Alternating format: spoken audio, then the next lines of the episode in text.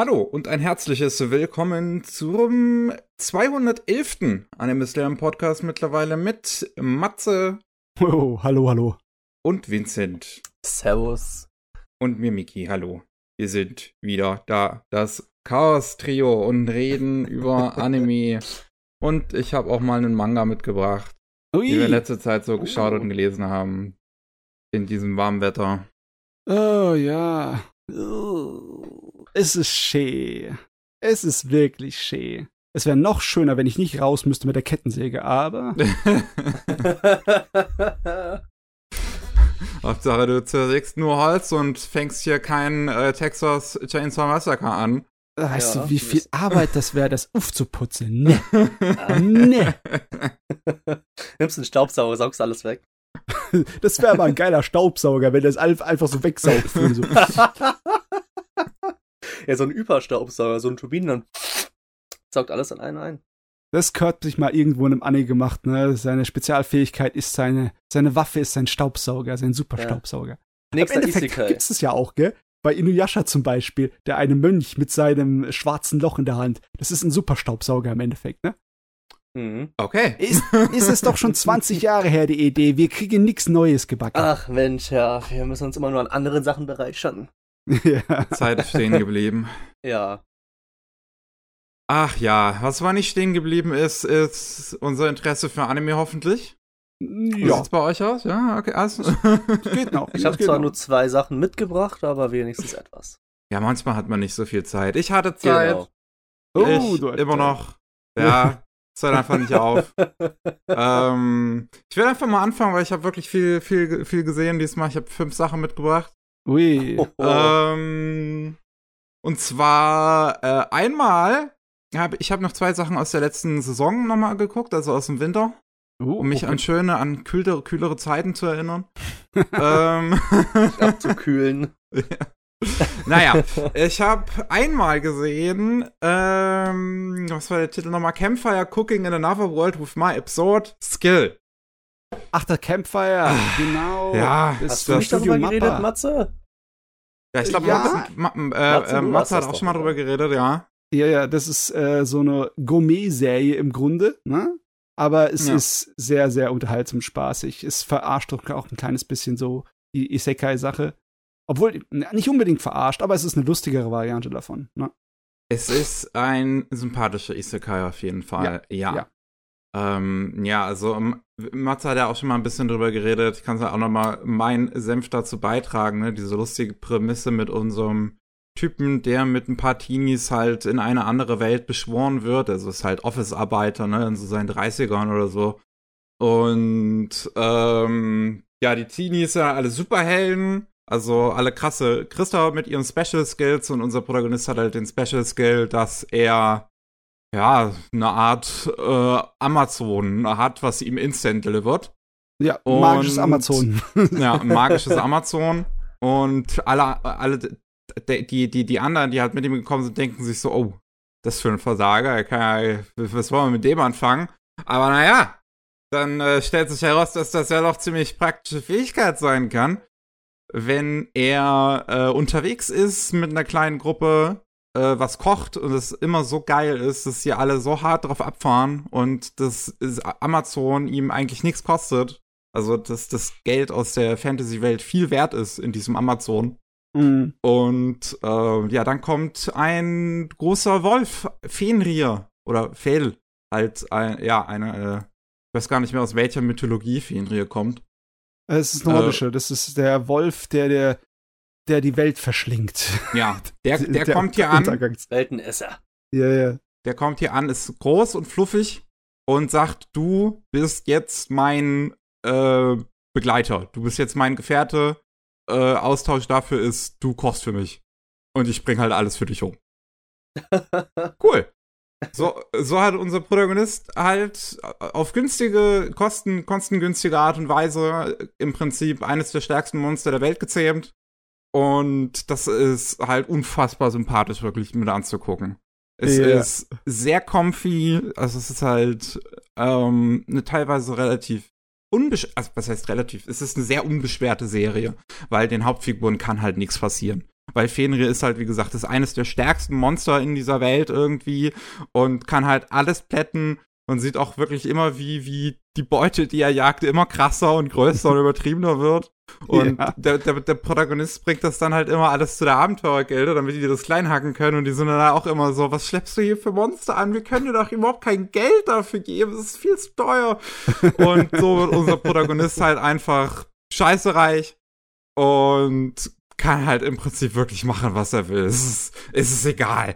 So, ja. dazu kommen dann noch die Götter, die auch noch von oben auf ihn herabschauen und sich halt zu so denken, so, oh, ich hätte auch gern was von diesem Essen aus der anderen Welt und dann halt alle mit ihm in Pakt eingehen und im Auszug dafür muss er dann halt Süßigkeiten hochschicken und er kriegt dann halt noch äh, halt Buffs von den Göttinnen. Also er ist dann im Prinzip auch unsterblich irgendwie gegen Gift und sonst irgendwas. und der, der ist vollkommen OP. Ich find's halt lustig, weil die Serie hat auch immer dann am Ende einer Folge nach dem Ending so kleine Mini-Gag-Episoden, und in einer sieht man dann halt die anderen drei Abenteurer, die am Anfang beschworen sind, die sich halt alle so denken, ja, der Arme, was macht der jetzt eigentlich so in der Welt? Dem geht's bestimmt voll Kacke. Und äh, die, die, sieht man halt, wie die in so Fleisch da reinbeißen und die es denen überhaupt nicht schmeckt und alles. Und, den, und man halt merkt so diesen Helden. Das sind diejenigen, denen es ja eigentlich gerade nicht so gut ist, während der Typ mit dem Amazon äh, eigentlich voll ein gechilltes Leben hat. Ja, okay. Ähm, er ist aber nicht hier der Macker. Ne? In Isekais ist es halt immer so, dass der Hauptcharakter, der halt immer stark wird und unversiegbar ist, der Macker ist, aber er hat sich die ganze Zeit mit seinem Wolf herumzuschlagen, der wirklich ja. eine Handvoll ist. Das ist herrlich. Er ne? hat sehr große Ansprüche, was ähm, das Bekochen angeht. Und ist es schon, ist es schon witzig auch, das mit anzusehen, was für große Portionen er dazu bereiten muss für diesen Wolf und das halt immer wieder von den unterschiedlichsten Monstern das Fleisch zubereiten muss. Ähm, es ist auch sehr schön animiert, ist auf jeden Fall auch immer diese ganzen Kochsequenzen und alles. Oh ja, gibt also es ist alles, ja, es ist toll, wirklich, wie das alles in Szene gesetzt ist. Die Hintergründe finde ich total schön, sind sehr schön und farbenfroh gezeichnet. Allgemein der ganze Stil von der Serie visuell ist super.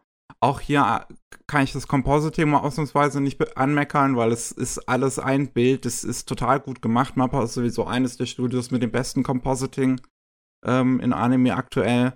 Und ähm, die Musik möchte ich noch zusätzlich ganz, ganz doll loben, weil ähm, da haben mehrere Composer dran gearbeitet und unter anderem dran beteiligt ist ähm, die Kurikorda das Kurikorda Quartett und die haben vorher den Soundtrack für Tsuritama gemacht und ich liebe den Soundtrack von Tsuritama, weil das ist halt so ähm, wie, wie, wie, wie nennt man das auf Deutsch? So Re Rekorder, also so ähm, eine Flöte oder was?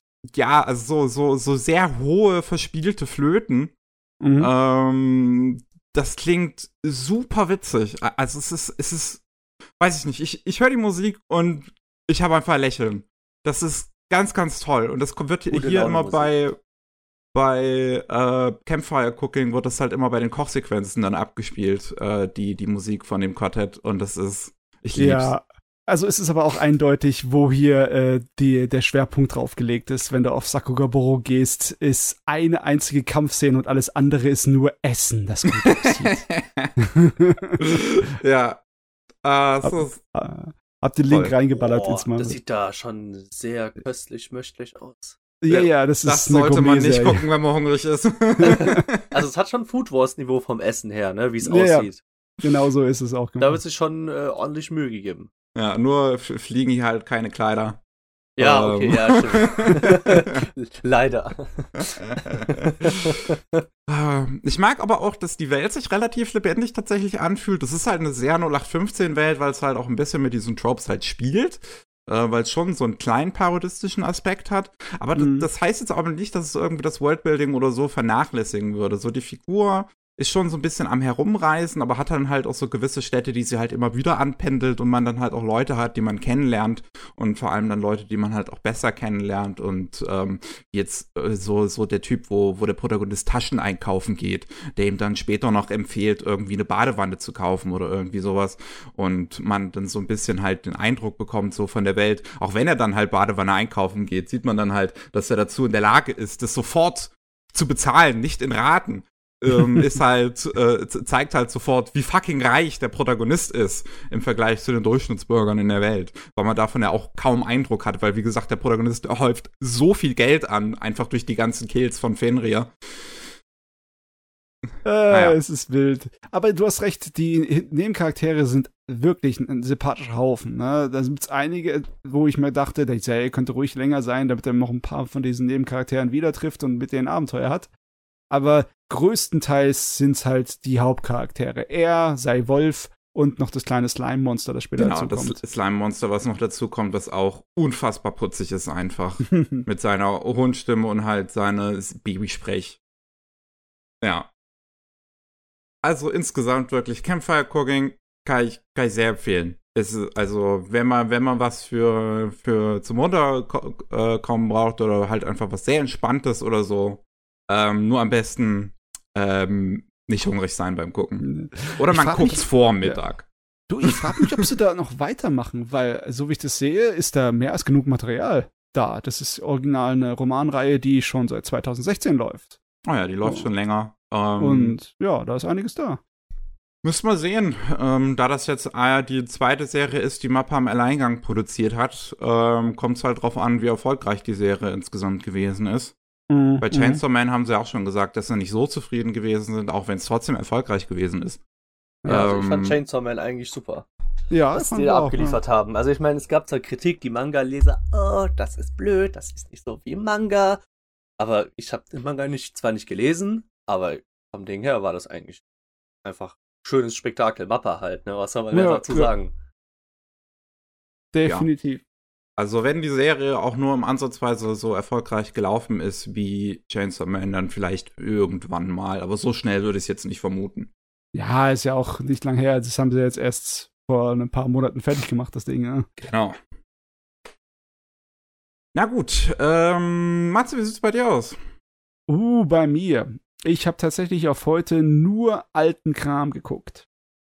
Ich habe äh, Bock, Bock gehabt auf alte OVAs und dann habe ich im YouTube ein bisschen durchforstet.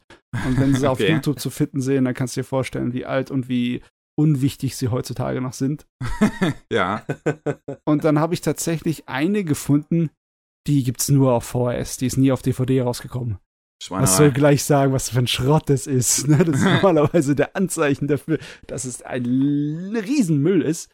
Es ist eine ähm, Dings, eine Alien-Kopie, so ein Science-Fiction-Horror, der heißt Hell Target. Oh Hell mein Target. Was? Hell Target, ja. Hell Target. Ja. Das, äh, da ist nicht allzu viel drüber herauszufinden. Ah. Das hat auf Sakugaboro auch nur einen einzigen Eintrag. Dafür zeigt es genau den Grund, warum ich das Ding doch dann zu Ende geguckt habe. Weil es optisch echt wahnsinnig gut ist von den Effekten und von den Designs. Das ist halt heftig auf Science Fiction gemacht, logischerweise. Und die haben so coole Designs von der Welt, von diesem Planeten, auf dem sie landen, der Inferno heißt und im Endeffekt äh, wie der Mars und die Venus zusammengeschmissen ist. Also richtig unwirtlich aber angeblich er war mal bewohnt und es sind auch noch die Grundbausteine äh, für Leben ist alles da, nur aus irgendeinem Grund ist er tot. Und die haben schon mal eine, ähm, ja, so eine Erkundungsmission dorthin geschickt und komplett den äh, Kontakt damit verloren. Also kommen sie jetzt nochmal und sind schwer bewaffnet, ne? Sie haben gepanzerte Fahrzeuge, die äh, so Raketenantrieb haben. Die sehen genauso aus wie dieses Gerät aus Mass Effect, weißt du? Mhm. Dass sie so mit Düsen hochfliegen können und durch die Gegend donnern. Äh, und sie selber haben auch äh, gescheite Anzüge und Waffen und etc. Aber das Monster, auf das sie da treffen auf dem Planeten, weil klar, es ist halt so ein Science-Fiction-Gerät in der Hinsicht, wie, wie Alien, das, äh, ja, das ist, da kannst du nichts mit Waffen gegen anwenden. Und du kannst auch nichts mit äh, Logik und Vernunft dagegen machen. Du kennst es ja von Horrorfilmen, dass die immer dämliche Sachen machen, sie wie sich aufteilen und so, ne? Und dann halt jeder einzeln immer abgekillt äh, werden. Das versuchen sie hier mit allen Mitteln zu vermeiden, aber es ist vollkommen sinnlos, weil die, dieses Wesen dort ist richtig übermächtig. Es ist eher so ein magisches Monster, das andauernd immer die, ähm, genau die, die Form annimmt, was Leute fürchten. Dann ist es einmal irgend so eine mythische Figur, irgend so ein mythisches Monster, dann einmal sind es Geister oder sonst irgendwas oder ein riesiger Drache oder eine. Irgendwie ist es nicht zu killen. Und äh, es ist auch bis zum Ende nicht zu killen. Das, äh, ja, das kann ich jetzt spoilern. Das ist ein uraltes Gerät, das ist sowieso Schrott. Das ist eines von diesen Horror-Dingern, wo es damit endet, dass das Monster gewinnt. Oh, das ist ja Mhm. mal was ganz Cooles. Und das Monster gewinnt auf eine schlaue Art und Weise. Es lässt den Hauptcharakter denken, dass es äh, ihn besiegt hat. Und dann ähm, sagt er, äh, funkt er natürlich nach Hause. Er hat zwar seine Möglichkeit, nach Hause zu kommen, äh, verloren, weil sein Schiff und alles kaputt ist, wegen dem Monster. Aber er hat noch einen Transmitter. Er schickt dann nach Hause die Nachricht von wegen, ja, ich habe das Monster gekillt, aber ich bin der einzige Überlebende unserer Crew. Und dann, als die Kollegen ankommen, äh, das Monster ist noch am Leben, es übernimmt ihn und seinen Körper und dann benutzt das halt das äh, Raumschiff dann als Mitfahrgelegenheit, um auf die Erde zu kommen. Oh, ist So also eher, eher so, so Space the Thing. Ja, mehr so The Thing-mäßig drin. Also ist auf die Art und Weise gemacht, im Sinne von wegen, das Monster ernährt sich von der Angst der Leute und es ist nicht zu besiegen und es überlebt und gewinnt. Und dann denkst du dir auch, was war dann der Sinn von der Story? Habt ihr das richtig durchdacht? Ich meine, sowieso, das Ding ist auch viel zu kurz mit sein, also eine typische 50 Minuten ein Episoden OVA sind meistens für viele Sachen zu kurz. Aber hier, du, die, die Figuren werden gerade mal vorgestellt. Einige Leute haben vielleicht einmal einen einzigen Spruch, den sie von sich geben, und dann werden sie in der nächsten Szene schon gekillt. Also, es ist ziemlich für die Katz. Aber das Design und die Animationen, wow. Die Effekte, meine Schnute. Und dann habe ich dann echt nachgucken müssen. Derjenige, der viele von den Zeichnungen äh, so für verantwortlich ist, ist einer mit dem Namen Toshiaki Hontani. Und wenn du dann bei Sakugaboro nachguckst, dann, wow, dann weißt du auch, äh, warum. Der ist in den ganzen 80er Jahren und 90er Jahren verantwortlich gewesen für so viele Szenen, die richtig geil waren. Viele von diesen großen Explosionen und Kampfszenen in Akira hat er zum Beispiel gemacht. Und auch in Megazone hat er eine Menge gemacht, in Megazone 2-3. Äh, Battle Royale High School. ja, diese eine Szene, wo ich immer gedacht habe, dass Anno sie gemacht hat, da lag ich aber falsch. Anno hat bei Battle Royale High School die ganzen Explosionen gemacht, ne? Ja.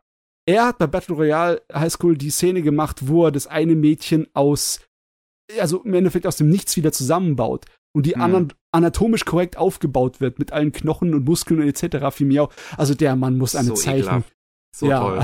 so ekelhaft, ey. Aber was der Kerl zeichnerisch drauf hatte, der konnte alles. Die Explosion, das Mecha-Design, äh, menschliche Anatomie und Figuren. Äh, Der Mann konnte echt alles zeichnen. Das ist nicht normal. Ich habe gerade mal angeguckt, der Komponist von dem, von den ganzen äh, Soundtracks, ne? Ja. Heißt einfach lustigerweise Mickey Bingo. Ich kenne den zwar. Name, Bingo. Mickey Bingo. Ist, Bingo. ist nichts weiter groß zu ihm bekannt, aber Mickey Bingo heißt er. Was lustig ist, weil das Abspannlied ist aus irgendeinem Grund in Spanisch.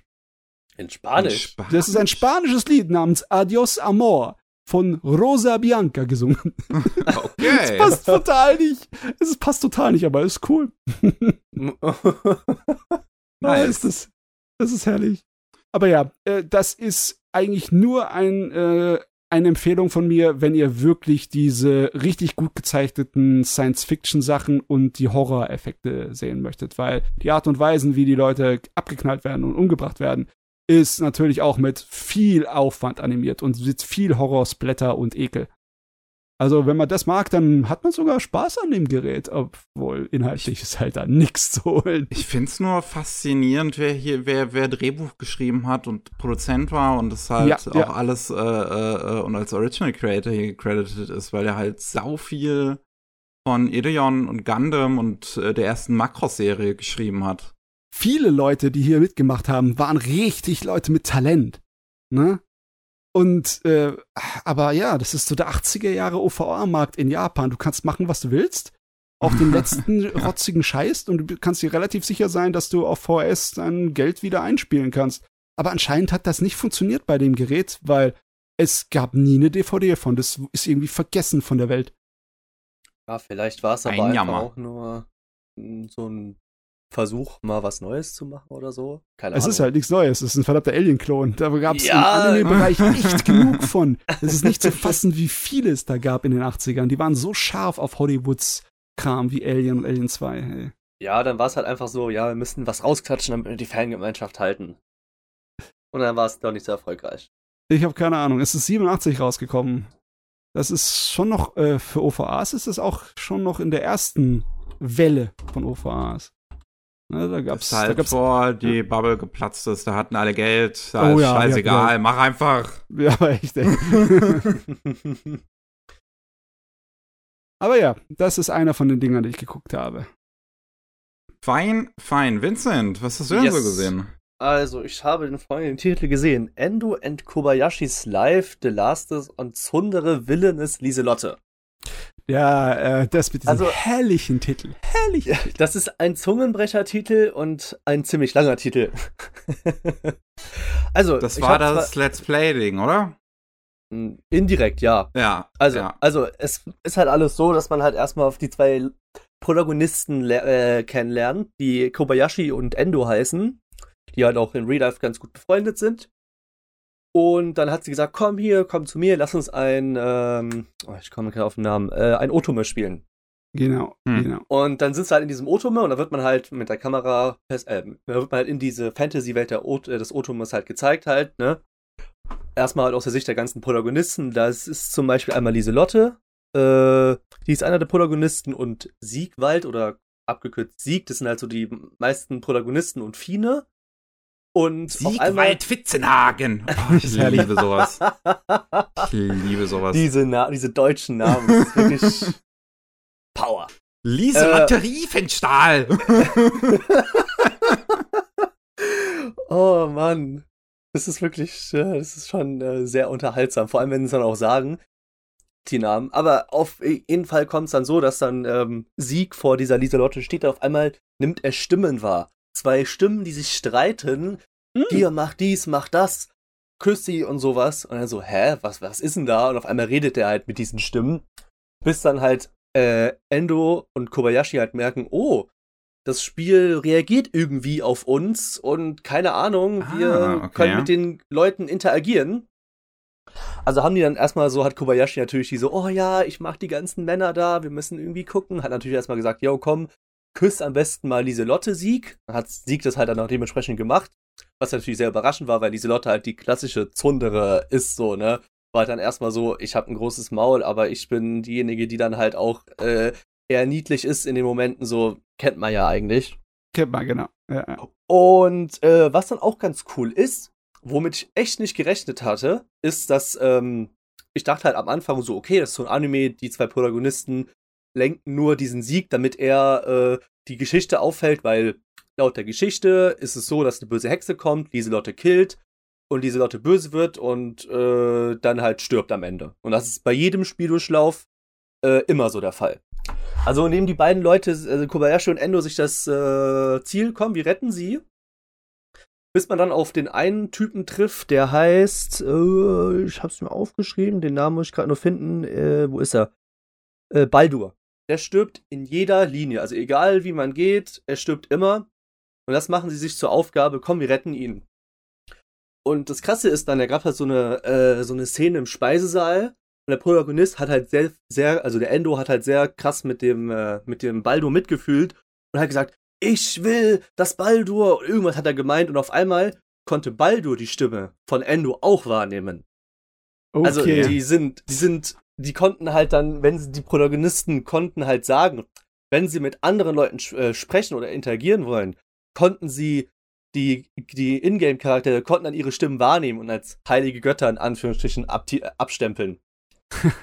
und das ist eigentlich ganz cool, weil ich hätte es nicht gedacht. Ich dachte mir so, okay, ja, die müssen halt einfach nur die Protagonistin da jetzt durchmanövrieren und sowas.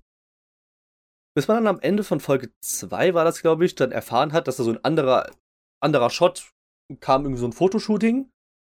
Ich glaube, das ist dann der Bösewicht oder sowas, der dann auch am Ende der Folge gemeint hat, ich habe keine Ahnung, wie der heißt, wurde auch kein Namen erwähnt, der dann gemeint hat, ja, ich mache mich bereit, in dieses Spiel einzutreten. Also der will irgendwie da irgendwie äh, schmierige Geschäfte machen, damit er die anderen zwei, äh, also dass, dass er Endo und Kobayashi halt äh, behindert im Spiel, damit sie halt damit er halt diese Lotte, wie es halt sein soll, äh, damit sie halt ihr Tod findet. Mehr habe ich zwar noch nicht geguckt, bleibt spannend. Vom Ding her hört sich eigentlich ganz gut an, so wie ich es finde. Also ich hoffe, dass man mit diesem Bösewicht in Anführungsstrichen da ein bisschen mehr was macht und geguckt wird, wie da jetzt äh, gehandelt wird. Es ist auf jeden Fall mal ein bisschen frischer Wind, weil die ja. meisten dieser Isekai-Otome-Geräte, da muss natürlich das Mädchen auf irgendeine Art und Weise als die Bösewichtin wieder auferstehen in dieser Welt, ne? Ah, hier ist es ja kein Isekai letzten Endes. N sondern, nicht wirklich. Also, also es scheint ja nur, Ein indirekter Isekai. Ja. Ja, es sind ja, es sind ja irgendwie so zwei Ebenen im Prinzip, ne? Ja, also genau. Die, die, die Hauptfiguren in der realen Welt und das Spiel. Und beides interagiert nur so klein miteinander. Genau. Finde ich, un ja, ist nicht uninteressant, finde ich. Ja, find ich auch. also hat mich auch überrascht, dass es so in eine Endung genommen hat. Ich dachte halt einfach, das wäre nur ein ganz normaler Fantasy-Anime oder so, aber gut. Ist ja ganz cool mit Real und Fantasy so gemischt. Ist ganz nice. Hm, da ich vorhin geguckt habe, also das Studio ist äh, Tensuka Productions, die den Anime gemacht haben, und da ist mir äh, eine Sache ins Auge gefallen, das ist, die haben Astro Boy gemacht, ne? Der Tezuka ist das ganze alte äh, Studio von, von halt Osumo Tezuka äh, ja. gegründet, die halt heute immer noch Anime weitermachen. Ähm, ja, genau. Das hat halt heute jetzt nicht mehr, nicht mehr viel mit, mit dem damaligen Tezuka zu tun. Aber die haben ja. noch ganz gute Inhouse-Teams eigentlich, die halt auch heute noch ganz gute Anime machen können. Ja, wie zum Beispiel einer meiner Lieblingsanime, die Fünflinge. Haben das Tezukas gemacht? Ich glaube, die ja, erste Staffel haben die gemacht. Oder die ja, zweite? die erste Staffel. Eine auf jeden Nur die Fall. erste, die erste Staffel, 9. Januar bis 28. März 2019. Zweite Staffel Okay. kam 2020, soweit ich weiß, raus. Und äh, Adachi und Shi Shimohara, dieser. Yuri-Anime. Ja, Okay. genau. Ja, der ist Shimamura, auch, ja. genau. Der ist gut. Also da will ich, okay, das ist ja ganz. Noch irgendwas, was ich können könnte? Nee. Ja, aber du, in letzter Zeit haben sie definitiv wieder mehr Anime gemacht und noch mehr Ja. Gescheite. Seit irgendwie 2019 sie die Neufassung von Dororo gemacht haben, was auch ein Tezuka-Manga war früher. Äh, und äh, ich glaube, sie haben auch die, ja, Dakashikashi 2 haben sie, glaube ich, auch schon gemacht, ne? Ja, Ja, das genau. haben sie auch kann- ja, übernommen. ja, stimmt. Hier Seitdem genau, ja. sind sie ein bisschen mehr auf dem Aufwind wieder. Davor war es eher so, so alle paar Jahre eine Kleinigkeit. Ja. Und äh, dann halt noch, äh, was war? Genau, die äh, von, ähm, och Mann, ey. Äh, wie war das jetzt? Wie habe ich das? Genau, und lizenziert ist es davon und das Studio. Hä? Was ist der Unterschied zwischen. Ach so, ah, okay. Ah, ich hab's verstanden. lizenziert hat es einmal auch noch Sentai Filmworks, die äh, sowohl Akamega Kill gemacht haben. Ja, es, es, das interessiert uns Ist- jetzt, glaube Ja, ich. ja, alles klar, ja, ja. Dann, weil weil Okay. Li Li- Lizenz ist dann halt äh, die, die das halt in das jeweilige Land bringen. Ah, okay, alles klar. Gut, okay, dann war's das soweit. Ja. Für mehr Bemerkenswertes habe ich da jetzt nicht gefunden. Ach Gott, ja, die Serie, ähm, Gott, ich wünschte, ich hätte Zeit. Weil normalerweise gucke ich gern diesen dämlichen Otome Isekai-Kram. Ist schlimm, ist schlimm, wie viele interessante Anime schon dieses Jahr rausgekommen sind. Dieses Mal, also die, besonders diese Saison. Und wir haben bisher nur zwei. Saisons. Ah. Ah. oh Mann.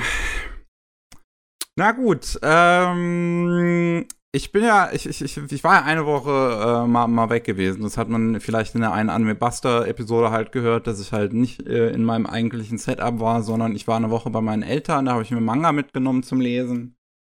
Und ähm, da habe ich gelesen, ähm, She likes gay boys but not me. Und Okay. meine erste Kritik ist, dass dieser Titel im, mit dem Inhalt keinen Sinn ergibt. Okay, also Weil- es, ist, es ist nicht ein äh, Boys Love Fan, der äh, Doch, aber doch. So, Also sie Inhalt ist Spoilers Fan und er will sie haben und es funktioniert nicht oder wie? Nee, also, also, Inhalt ist, wir haben halt eine Fujoshi, also die Protagonistin, ne, Fu- Fujoshi will das niemand anderem sagen, weil sie tra traut sich nicht, dass sie da gemobbt wär, für, für würde. Und ähm, die liebt halt Boys Love und äh, besonders irgendwie äh, G Geschichten mit, mit ein bisschen Altersabstand. Und wir haben den Protagonisten und das ist ein Homosexueller, der sich halt auch nicht traut, sich zu outen, äh, weil er halt auch nicht gemobbt werden möchte. Und äh, der hat eine Beziehung mit einem Älteren. oh, der verheiratet ist. Oh, okay. Und ähm, dann kommt es halt so, dass er zufällig, glaube entweder auf dem Weg, ja genau, auf dem Weg zum Date äh, mit, mit seinem Lover, sieht er halt zufällig, wie das Mädel einen Boys Love Manga kauft. Und äh, das Mädel ist halt in seiner Klasse und ist halt so, oh, bitte erzähl's niemandem und sowas. Und ähm, ist halt dann irgendwie für ihn auch eine witzige Situation. Er selber als Homosexueller, der das auch alles, den irgendwie nicht weiter stört und juckt und sonst was. Und sich dann letzten Endes darauf einlässt, mehr Zeit mit ihr zu verbringen, ähm, weil sie jetzt so sich ihm gegenüber geöffnet hat und so merkt, oh, mit dir kann ich endlich mal über das alles reden. Und äh, aber halt immer noch nicht weiß, dass er schwul ist. Und sich in ihn verliebt. Hm. Ähm, was halt für ihn ein bisschen schwierig ist. Ja. Aber in der Hoffnung, dass er vielleicht in ganz großen Anführungszeichen normal werden könnte, ähm, lässt er sich auf eine Beziehung mit ihr ein. Oh Gott, das oh. hört sich ja ziemlich, äh, ja. Ich sollte vielleicht für den weiteren Kontext äh, eine Triggerwarnung aussprechen, weil die Serie doch noch se sehr schwer, also der, der Manga doch noch sehr schwer wird. Ähm, also Triggerwarnung für, für Themen wie. Schwermütig, oder? Ja. Ähm, okay. Triggerwarnung für Themen wie halt ähm, Homophobie, Mobbing und Suizid. Ähm, denn unser Protagonist hat halt noch einen besten Kumpel, den er übers Internet kennengelernt hat. Ke kennt er jetzt auch nicht weiter persönlich oder so, sondern die chatten nur. Und dieser beste Kumpel ist ähm, HIV-positiv. Be beziehungsweise auch schon mit AIDS infiziert. Und ähm, die, die beiden schreiben sich halt immer so ein bisschen und er, der Protagonist, sieht halt so wirklich zu dieser Person, mit der er da schreibt, wirklich so, so hinauf. Also er denkt so, der ist wirklich cool, der spricht über diese ganze Sache mit Homosexualität und alles sehr offen. Ich wünsche, ich könnte auch so sein. Ähm, und der sagt halt auch, ey, du solltest dich nicht mit, mit dem Mädel treffen, weil das ist eigentlich voll der Arschloch-Move, so, dass du das halt tust und ihr das alles nicht so verrätst, dass du homosexuell bist und die halt keine Chance bei dir hat im Prinzip. Ähm, und ja, versucht er aber alles halt so, so ein bisschen zu ignorieren. Er will halt weiter diese Beziehung irgendwie aufrechterhalten, weil er halt auch merkt, dass er das Mädel mag, aber halt auf keine sexuelle Weise. Ähm, er findet sie halt, also für, für sie, ihn ist sie halt eine sehr, sehr tolle Freundin, so wirklich mit die beste Freundin, die er hat, aber er kriegt halt keinen hoch. So. Hat, hat, haben sie auch schon probiert. Und ist dann ein bisschen awkward. ähm, dann aber kommt es halt auch zu der Situation, dass der ähm, Typ, mit dem er halt übers Internet geschrieben hat, sich umbringt. Und ähm, irgendwie halt ein Programm geschrieben hat, dass wenn er eine gewisse Zeit lang irgendwie eine Mail nicht mehr stoppt, die rauszusenden, dann wird die rausgesendet und geht dann halt an den Protagonisten und sagt halt so, ey, wenn du das liest, dann habe ich mich umgebracht und ähm, ich möchte, dass du dich um meine Queen-Sammlung kümmerst. Es geht auch sehr viel um Queen, wird sehr viel erwähnt in dem, in dem Manga. Die Musikband, ne? Ja, ja. Okay, gut. Ähm, weil äh, ja, auch so ein bisschen immer mit dem Hintergrund, ja, Freddie Mercury war ja auch schwul und das ist ja auch alles, das spielt dann auch so, so, so eine kleine Rolle und ähm, wie, äh, jedenfalls äh, wo, wo, wo, wo war ich jetzt? Ach, genau. Ja. Also, ich weiß nicht, wo du warst, aber es hört sich alles nach einer ziemlich heftigen Schlammschlacht an. Ja, ne? das ja, ist, es ist anstrengend an. Es ist, es ist alles sehr, sehr schwermütig und anstrengend, ein bisschen zu lesen. Ähm, es, es, es, es geht dann halt wirklich teilweise auch ein bisschen in seltsame Richtungen. Also an sich mag ich vieles, was der Manga macht, muss ich wirklich mal so sagen. So, dass, dass er diese Themen alle so, so anspricht und dass du beim Protagonisten hast du sehr viel internalisierte Homophobie auch so ein bisschen dabei, dass er halt denkt, ne, dass er sich irgendwie normalisieren kann mhm. und ähm, wie, so, so, so Vorurteile viel über, über Homosexualität irgendwie versucht, an anderen bestätigt zu sehen oder sowas und äh, sich halt viel wie so ein Loner halt sieht und äh, da halt auch so so so Depre gewisse Depressionen halt gefangen ist. Ähm, es kommt dann halt so irgendwie raus, ich weiß es auch schon gar nicht mehr wie, spielt jetzt halt keine Rolle auch, dass er homosexuell ist in der Schule und dann fangen die Leute an, ihn zu mobben. Und die Situation ist halt wirklich sehr seltsam geschrieben, weil wirklich so in dem Moment im Prinzip, wo er in den Klassenraum reingeht und genau zum, zum, das ist der erste Tag, wo es die Leute wissen und es ist dann irgendwie halt eine spätere Stunde auf jeden Fall und da geht er dann in seinen Klassenraum, wo die Jungs sich gerade umziehen, halt für Sport. Und dann sind die halt alle so, oh, der Homosexuelle, der guckt sich jetzt hier bei uns was ab und sowas. Und ähm, dann springt er einfach aus dem Fenster. Tot oder nicht tot? Er, ist er, er stirbt nicht daran. Achso, okay. Ähm, er, er springt dann, aber es ist so, es ist so weird. Er geht halt einfach so da rein, die Leute fangen an, ihn, im Prinzip ihn zu mobben. Und er steuert einfach aus Fenster zu und springt raus. Und das, das, es ist auch so absurd in dem Moment wirklich, dass ich fast schon ein bisschen lachen musste. Ja, obwohl das, das so halt hart ist. Das hört sich halt wirklich komisch an, so. Keine Ahnung. Es fühlt sich an wie dieses, wie dieses Meme, ich weiß nicht aus welchem Film oder Serie das ist, ne, wo einfach jemand äh, Tür aufmacht und im Prinzip, also Fenster aufmacht und rausspringt. Ähm, und in, in, in aus so einem Office-Building, ich weiß jetzt, wie gesagt, ich weiß nicht aus welcher Serie oder ich. Ähm, aber es ist das, das ist dann so seltsam. Es wird dann halt so ein bisschen da noch weiter aufgegriffen. Die Schule versucht so ein bisschen das gut zu machen und dann den, den Schülern was über Homosexualität so zu erzählen. Es kommt auch jemand anderes aus der Klasse, ähm, offenbart sich auch noch als homosexuell. Es werden da ganz interessante Hintergründe ähm, von anderen Figuren noch so weiter erzählt. Ähm, und einen krassen Twist hat es wirklich am Ende, der auch so ein bisschen wehtut, wenn man das dann tatsächlich sieht, wenn man da die Seite umblättert und, und da halt eine gewisse Revelation da halt noch hervorkommt, ähm, die mit dem, mit dem, mit der Figur zu tun hat, die sich halt äh, tatsächlich schon umgebracht hat, ne, mit der Person, mit der Protagonist online geschrieben hat. Ähm, kommt da ein sehr krasser, krasser Moment, der leider ein bisschen zu sehr in die Länge gezogen wird auch. So ein bisschen ähm, wird zu sehr auf die Tränendrüse gedrückt am Ende, obwohl das so ein Manga ist, der sich die ganze Zeit so ein bisschen kalt erzählt, weil der Protagonist halt auch relativ kalt ist und man halt alles aus seiner Perspektive so erzählt bekommt und dann sind, ist halt so ein riesengroßer Layer an Zynismus über die ganze Erzählung drüber, mhm. der auch ein bisschen anstrengend zu lesen ist. Ähm, deswegen, ich habe sehr gemischte Gefühle zu dem Manga, weil ich finde, es ist sehr interessant, was er inhaltlich versucht, äh, weil da halt sehr viel Kritik, die halt natürlich an der ganzen äh, japanischen Gesellschaft drin ist, auch an der japanischen Politik und dass es ne, den Leuten auch besser gehen würde, wenn dann der Politik mehr gemacht werden würde, wenn Leute heiraten könnten, homosexuell in Japan. Ähm, und das gleichzeitig ist es halt auch wirklich ein bisschen anstrengend.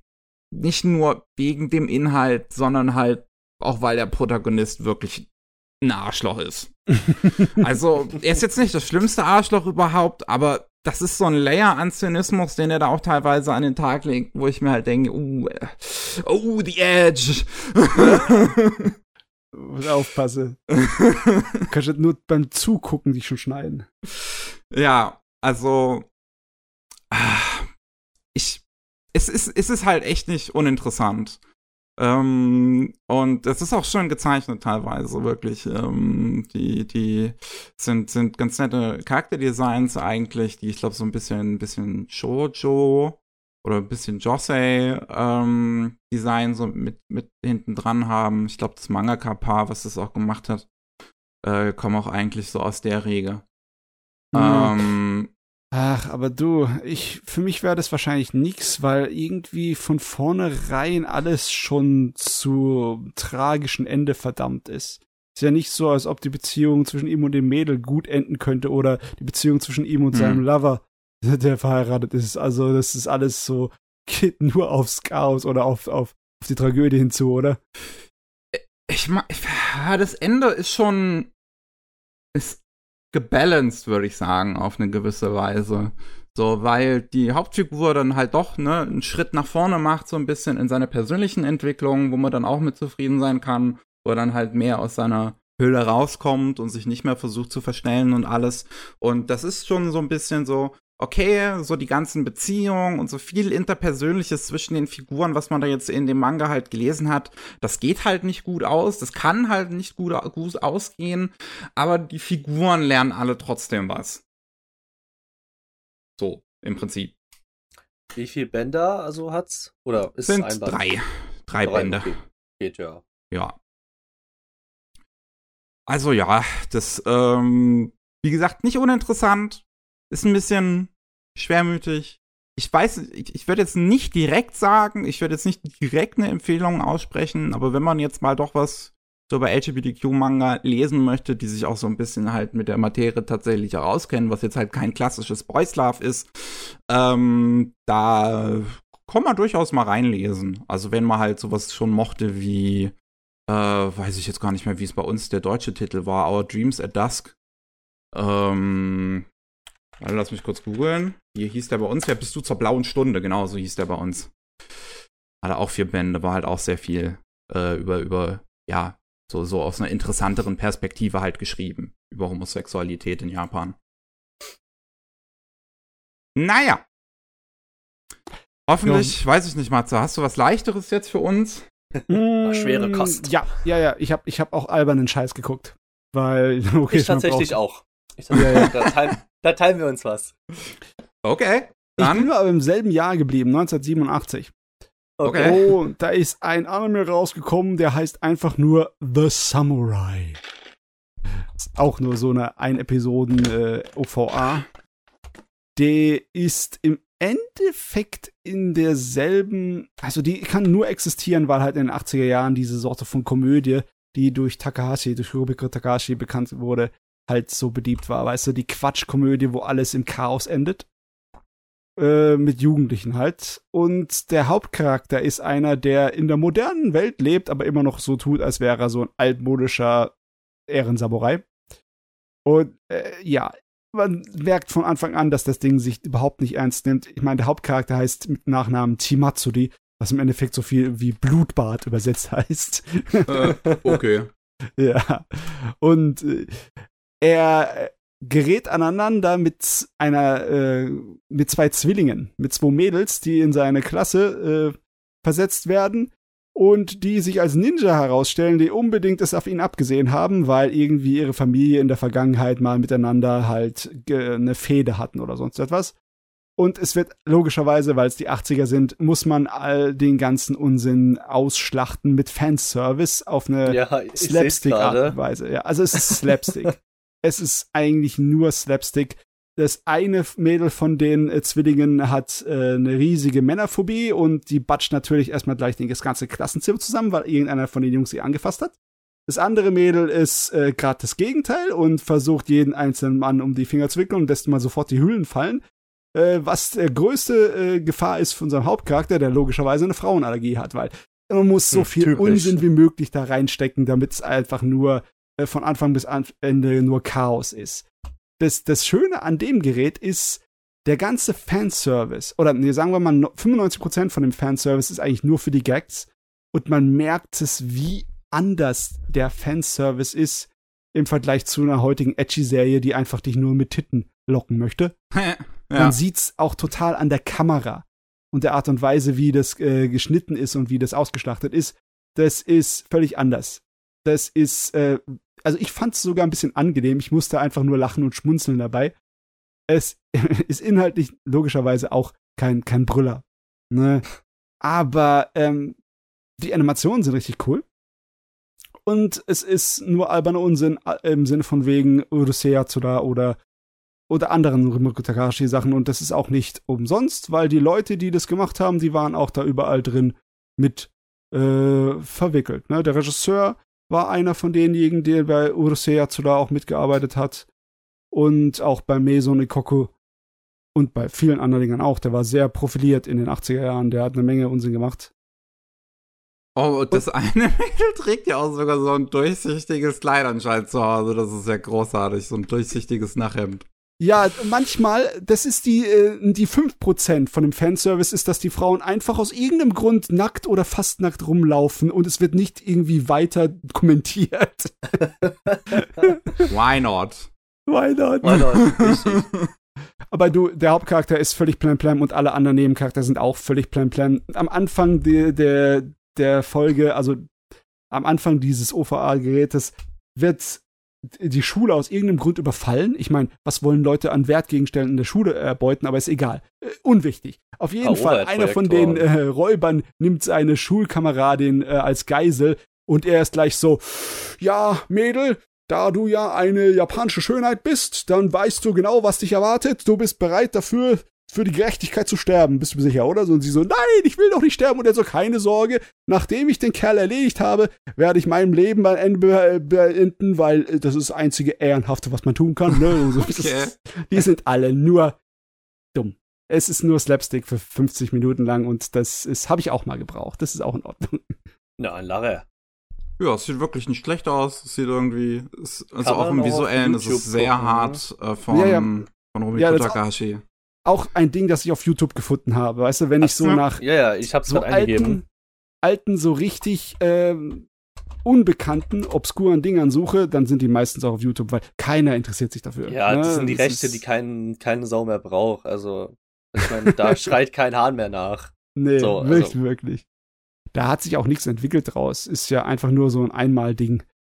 Aber das ja. ist tatsächlich mal auf DVD nochmal rausgekommen, im Vergleich zu dem anderen, das es nur auf ja. VHS gibt. Man sieht hier, dass die Qualität von dem YouTube-Upload auch besser ist, als das von, was du vorher ge ge gesprochen hast. Es hat tatsächlich auch eine englische Synchronisation mal bekommen. Ja, das hört sich, ich, keine Ahnung, so Engl Anime auf englischen äh, Synchro hört sich weird an. Ich weiß es nicht, ich komme damit nicht richtig klar. Es kommt auf den Anime an. Es gibt yeah. einige englische Synchros, die sind der Wahnsinn. Besonders was äh, wegen dem Fanservice habe ich dann gleich dann äh, Dings denken müssen an My Dress Up Darling. Eine der wenigen Serien, wo mir der Fanservice auch in der modernen Welt total gefallen hat, weil der einfach spaßig war. Und der My Dress Up Darling hat eine extrem gute englische Synchro, das ist nicht normal. Oh, okay. Habe ich noch gar nicht gehört. Meine Fresse. Da habe ich einige. Ich habe jetzt auf Japanisch geguckt. Äh, da habe ich einige Clips im äh, YouTube mal mir angehört. Es ist, ist, nicht zu fassen, wie gut die englische Synchro von dem Gerät ist. Also, es ist immer unterschiedlich, ne? Ja, klar. Bei, bei uns im Deutschen kannst du generell dir sicher sein, dass Kinofilme bessere Qualität an Synchro haben. Aber immer. Auch wenn es dasselbe Team ist. Ne? Du hast irgendwie eine Fernsehserie, Anime, die ist ja so, ja, okay, in Ordnung, synchronisiert. Und dann kommt zu dieser Fernsehserie, Kinofilm, auf einmal sind alle Synchronsprecher dabei, so richtig 100% zu geben. Aus ich glaub, da haben die Grund. einfach mehr Zeit oder sowas. Ja, ich weiß jetzt auch nicht, wie es funktioniert. Weil ich hm. habe mal, also was ich mal gehört habe, da haben sie den Synchronsprecher von Detective Conan im Deutschen interviewt. Ja. Da haben sie ihn mal gefragt, ja, wie läuft denn das so? Hat er hatte gemeint, ja, also pro, pro zwei Tage schaffen wir eineinhalb Folgen. Oder wenn nicht sogar zwei Folgen komplett zu synchronisieren.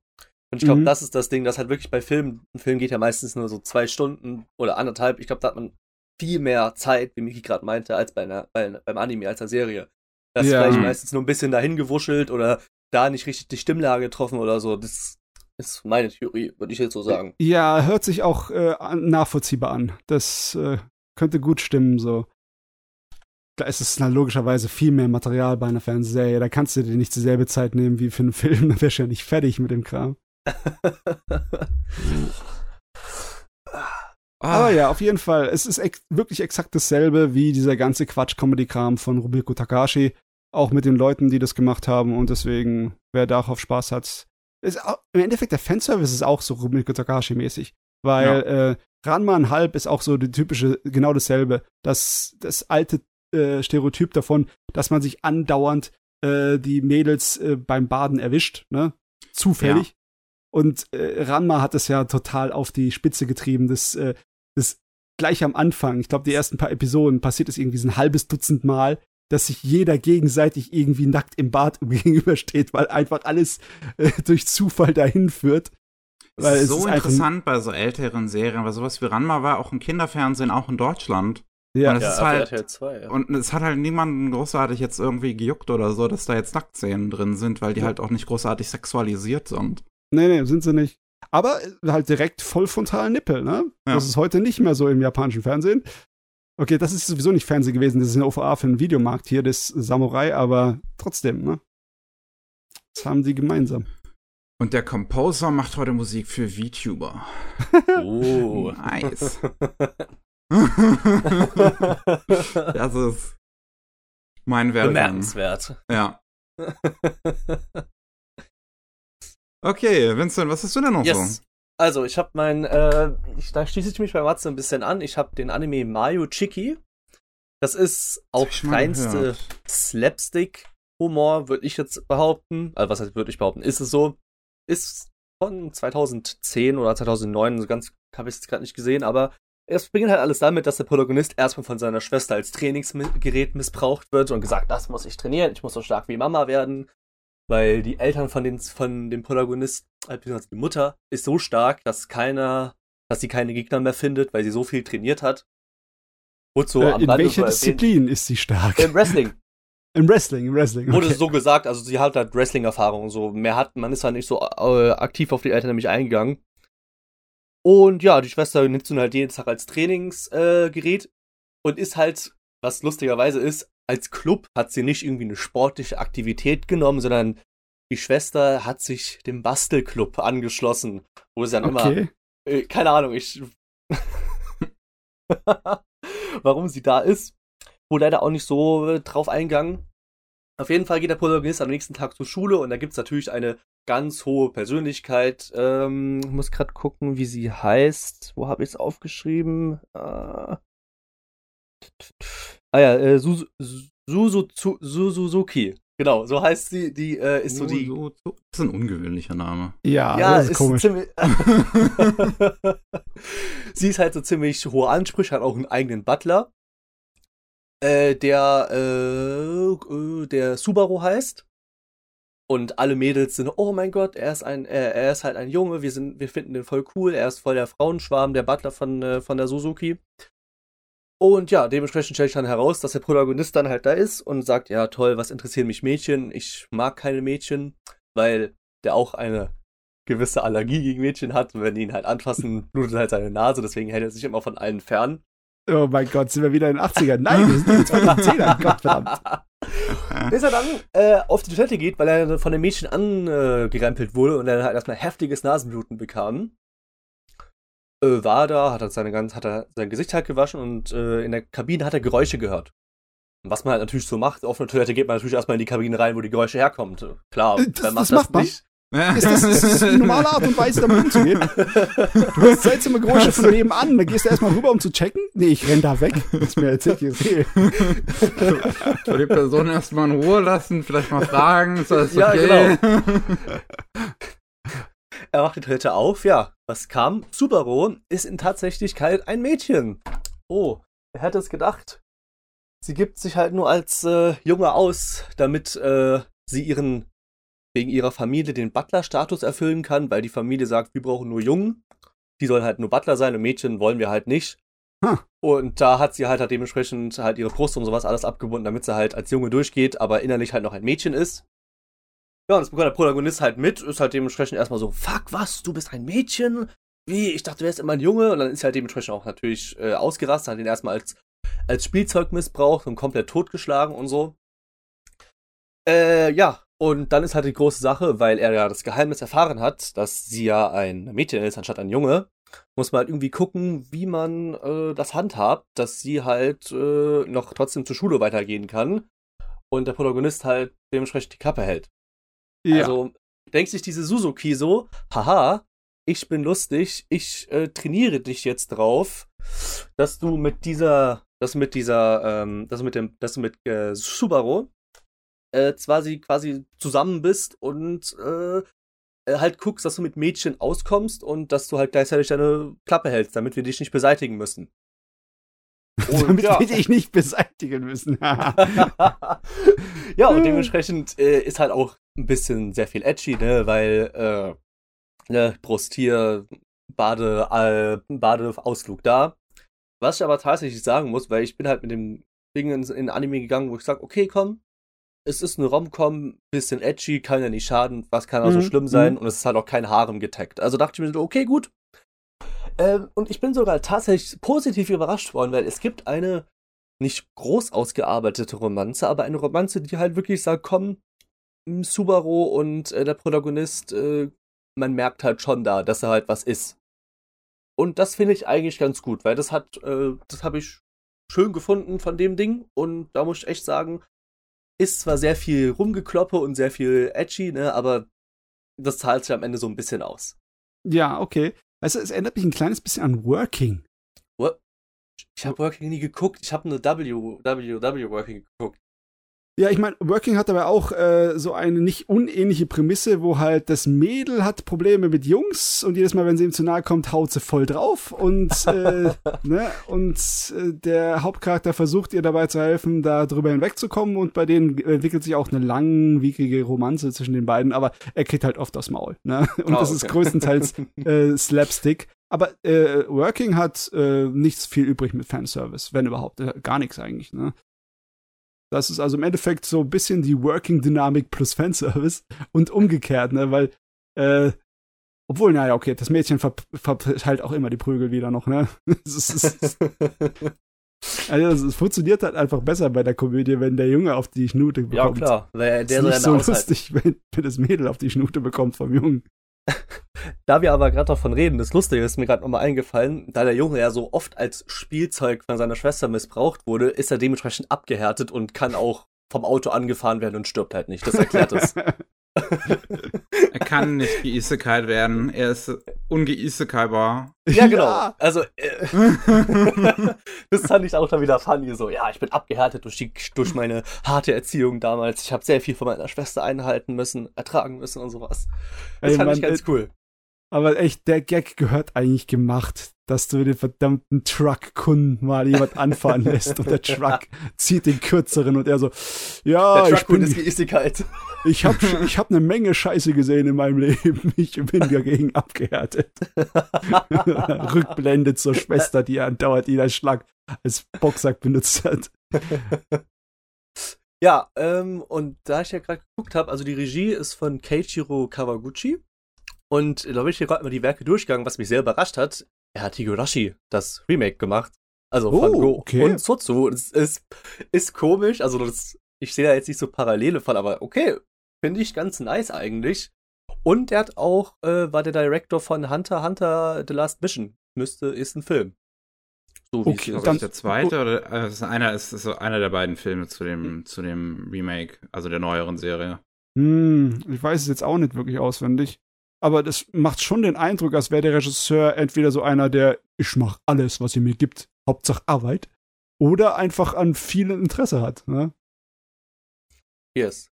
Ja, ich meine, der, hm. der hat wirklich hier, Minamike hat aber ein paar Sachen gemacht, das ist auch nur so eine Slice of Life Sache. Scat Dance war er mal auf dem Regiestuhl, das ist auch eher so eine schonen Angelegenheit. Ja, Hayate hat er gemacht, er hat Hayate gemacht, Hayate the Combat Butler. Was auch so eine Slapstick-Romanze ist. Mit einer Zundere. Also ja, das ist. Der ist eher ein Butterhund, der Mann. ich lese irgendwas von wegen, er soll bekannt sein dafür, wie schnell er Storyboards zeichnet. Oh, okay.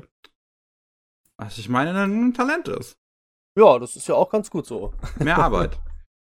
ja, und das äh, und die Musik ist von äh, Yukihari Hashimoto, äh, die der unter anderem äh, unter anderem die Toradora-Musik gemacht hat und Golden Time.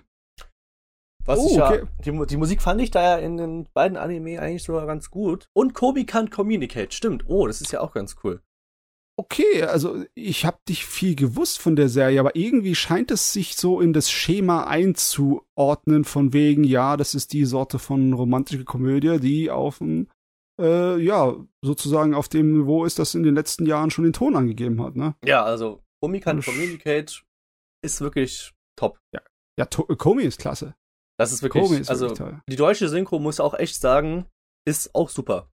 Oh, die kenne ich gar nicht. Also kann man mal reingucken. Also ich meine, ich mache meistens den Vergleich, wenn ich ein Anime halt gucke, gucke ich ihn auf Japanisch. Wenn ich dann weiß, der gefällt mir sehr, gucke ich einmal auf Deutsch, um mir so ein bisschen Parallelen zu ziehen, was wer wen hm. besser spricht. Und bei Komi muss ich wirklich sagen, also Shoko, wo sie in der zweiten Staffel ja einmal ein bisschen was sagt, oder noch in der ersten Staffel, haben sie ja. echt gut von der Synchronsprecherin gewählt. Das, das ist, das ist, glaube ich, eine sehr schwere Sache. Also für mich zumindestens. Ich mag bei den deutschen Synchros die Umsetzung von diesen einzelnen Lauten, die Japaner von sich mal geben. Weißt du, sagen wir jetzt einfach mal Grunzer, ne? Auch wenn es nicht immer stimmt. Aber die ganzen Grunzer, die die japanischen Figuren von sich geben, hören sich im Deutschen meistens immer ziemlich mies an. Und ja, äh, der Hauptcharakter, ne, die Shoko, da die ja die meiste Zeit nichts spricht und hauptsächlich nur kleine Tönchen von sich gibt, nur so kleine Grunzer, das stelle ich mir vor, dass ich das ja. auf dem Deutschen echt nicht mag. Aber das war, glaube ich, auch gar nicht synchronisiert. Ich glaube, das haben sie im Original gelassen. Ich habe mir nur so ein paar oh, Szenen angeguckt. Das ist natürlich das eine gute Idee. Das natürlich auch sein, weil, weil du musst ja da nichts machen. ja, genau. ich meine, es wäre es wär dämlich, dann Pikachu nachzusynchronisieren im Deutschen, ja. wenn das Japanische schon funktioniert. Ne? Also gut gemacht so, ne? Fein, fein, feine Sache. Wobei viele Pokémon auch im Deutschen halt nochmal neu synchronisiert werden, weil die Namen anders sind. Ah, Was ja, natürlich okay. auch krass ist. So. Also Pikachu ich mein, ist, glaube ich, das einzige, wo, oder eines der wenigen, wo du es halt nicht machen musst. Hm. Ja, gut. Hm. Pikachu halt, ne? ja, äh, das wär's dann eigentlich auch so von den Sachen. Jo, jo, nice. Okay. Oder? Nee, das war's, ja. Dann, wir sind jetzt schon eine Stunde drin. Ich würde sagen, wir machen eine kurze Pause und äh, schwitzen uns aus. ja. Und dann weiterzumachen. Alles klar. Bis gleich. Da sind wir wieder. Beim 211. Anime Slam Podcast und ähm, soll ich euch mal über den schlechtesten Anime erzählen, den jo, ich dieses Jahr bisher gesehen habe? Des, des, Jahres, also nicht nur dieses Podcast, sondern des Jahres. Bist du dir schon sicher, dass es für dieses Jahr das schon ist? Ob es also schon der Bodensatz ist, weiß ich jetzt nicht, aber es ist der okay. schlechteste, den ich bisher gesehen habe. Okay, okay. okay, ähm, Und zwar haben wir bei, bei der eine, äh, der, der zu dem Zeitpunkt, wo ihr das hören könnt, vorletzten Ausgabe von Anime Buster, äh, haben wir uns die Light Novel Verkaufszahlen angeguckt. Mhm. Nee, das ist mhm. die vorvorletzte dann, glaube ich so. Ah, egal. Ähm, wo die Spitze dominiert wurde für das erste Halbjahr von The Angel Next Door Spoils Me Rotten. Ach, ah, ja. ja. Das habe hab ich, ich mir angeguckt. Und das ist wirklich kacke. Ja, hat mein Kumpel auch gesagt. Also, ich habe mit dem Kumpel letztens drüber geredet und er meint, das Mädchen ist süß, aber mehr auch nicht. Es hm. ist so.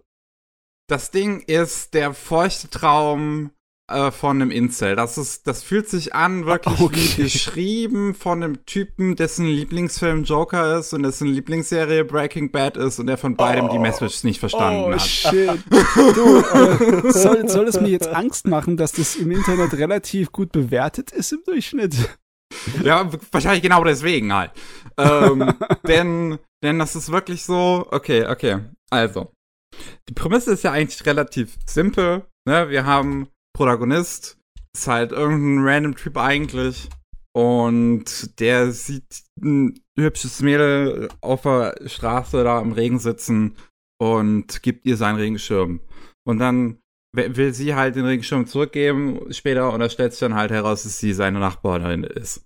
Hm. Und die beiden halt, ne, wohnen alleine nebeneinander in so einem kleinen Apartmentkomplex und die Eltern bezahlen halt jeweils die Wohnung. Warum sind okay, Eltern so in Anime immer so reich? Ja. Ähm, ja, das ist auch wirklich sehr unverständlich, ja. Auf jeden Fall, ja.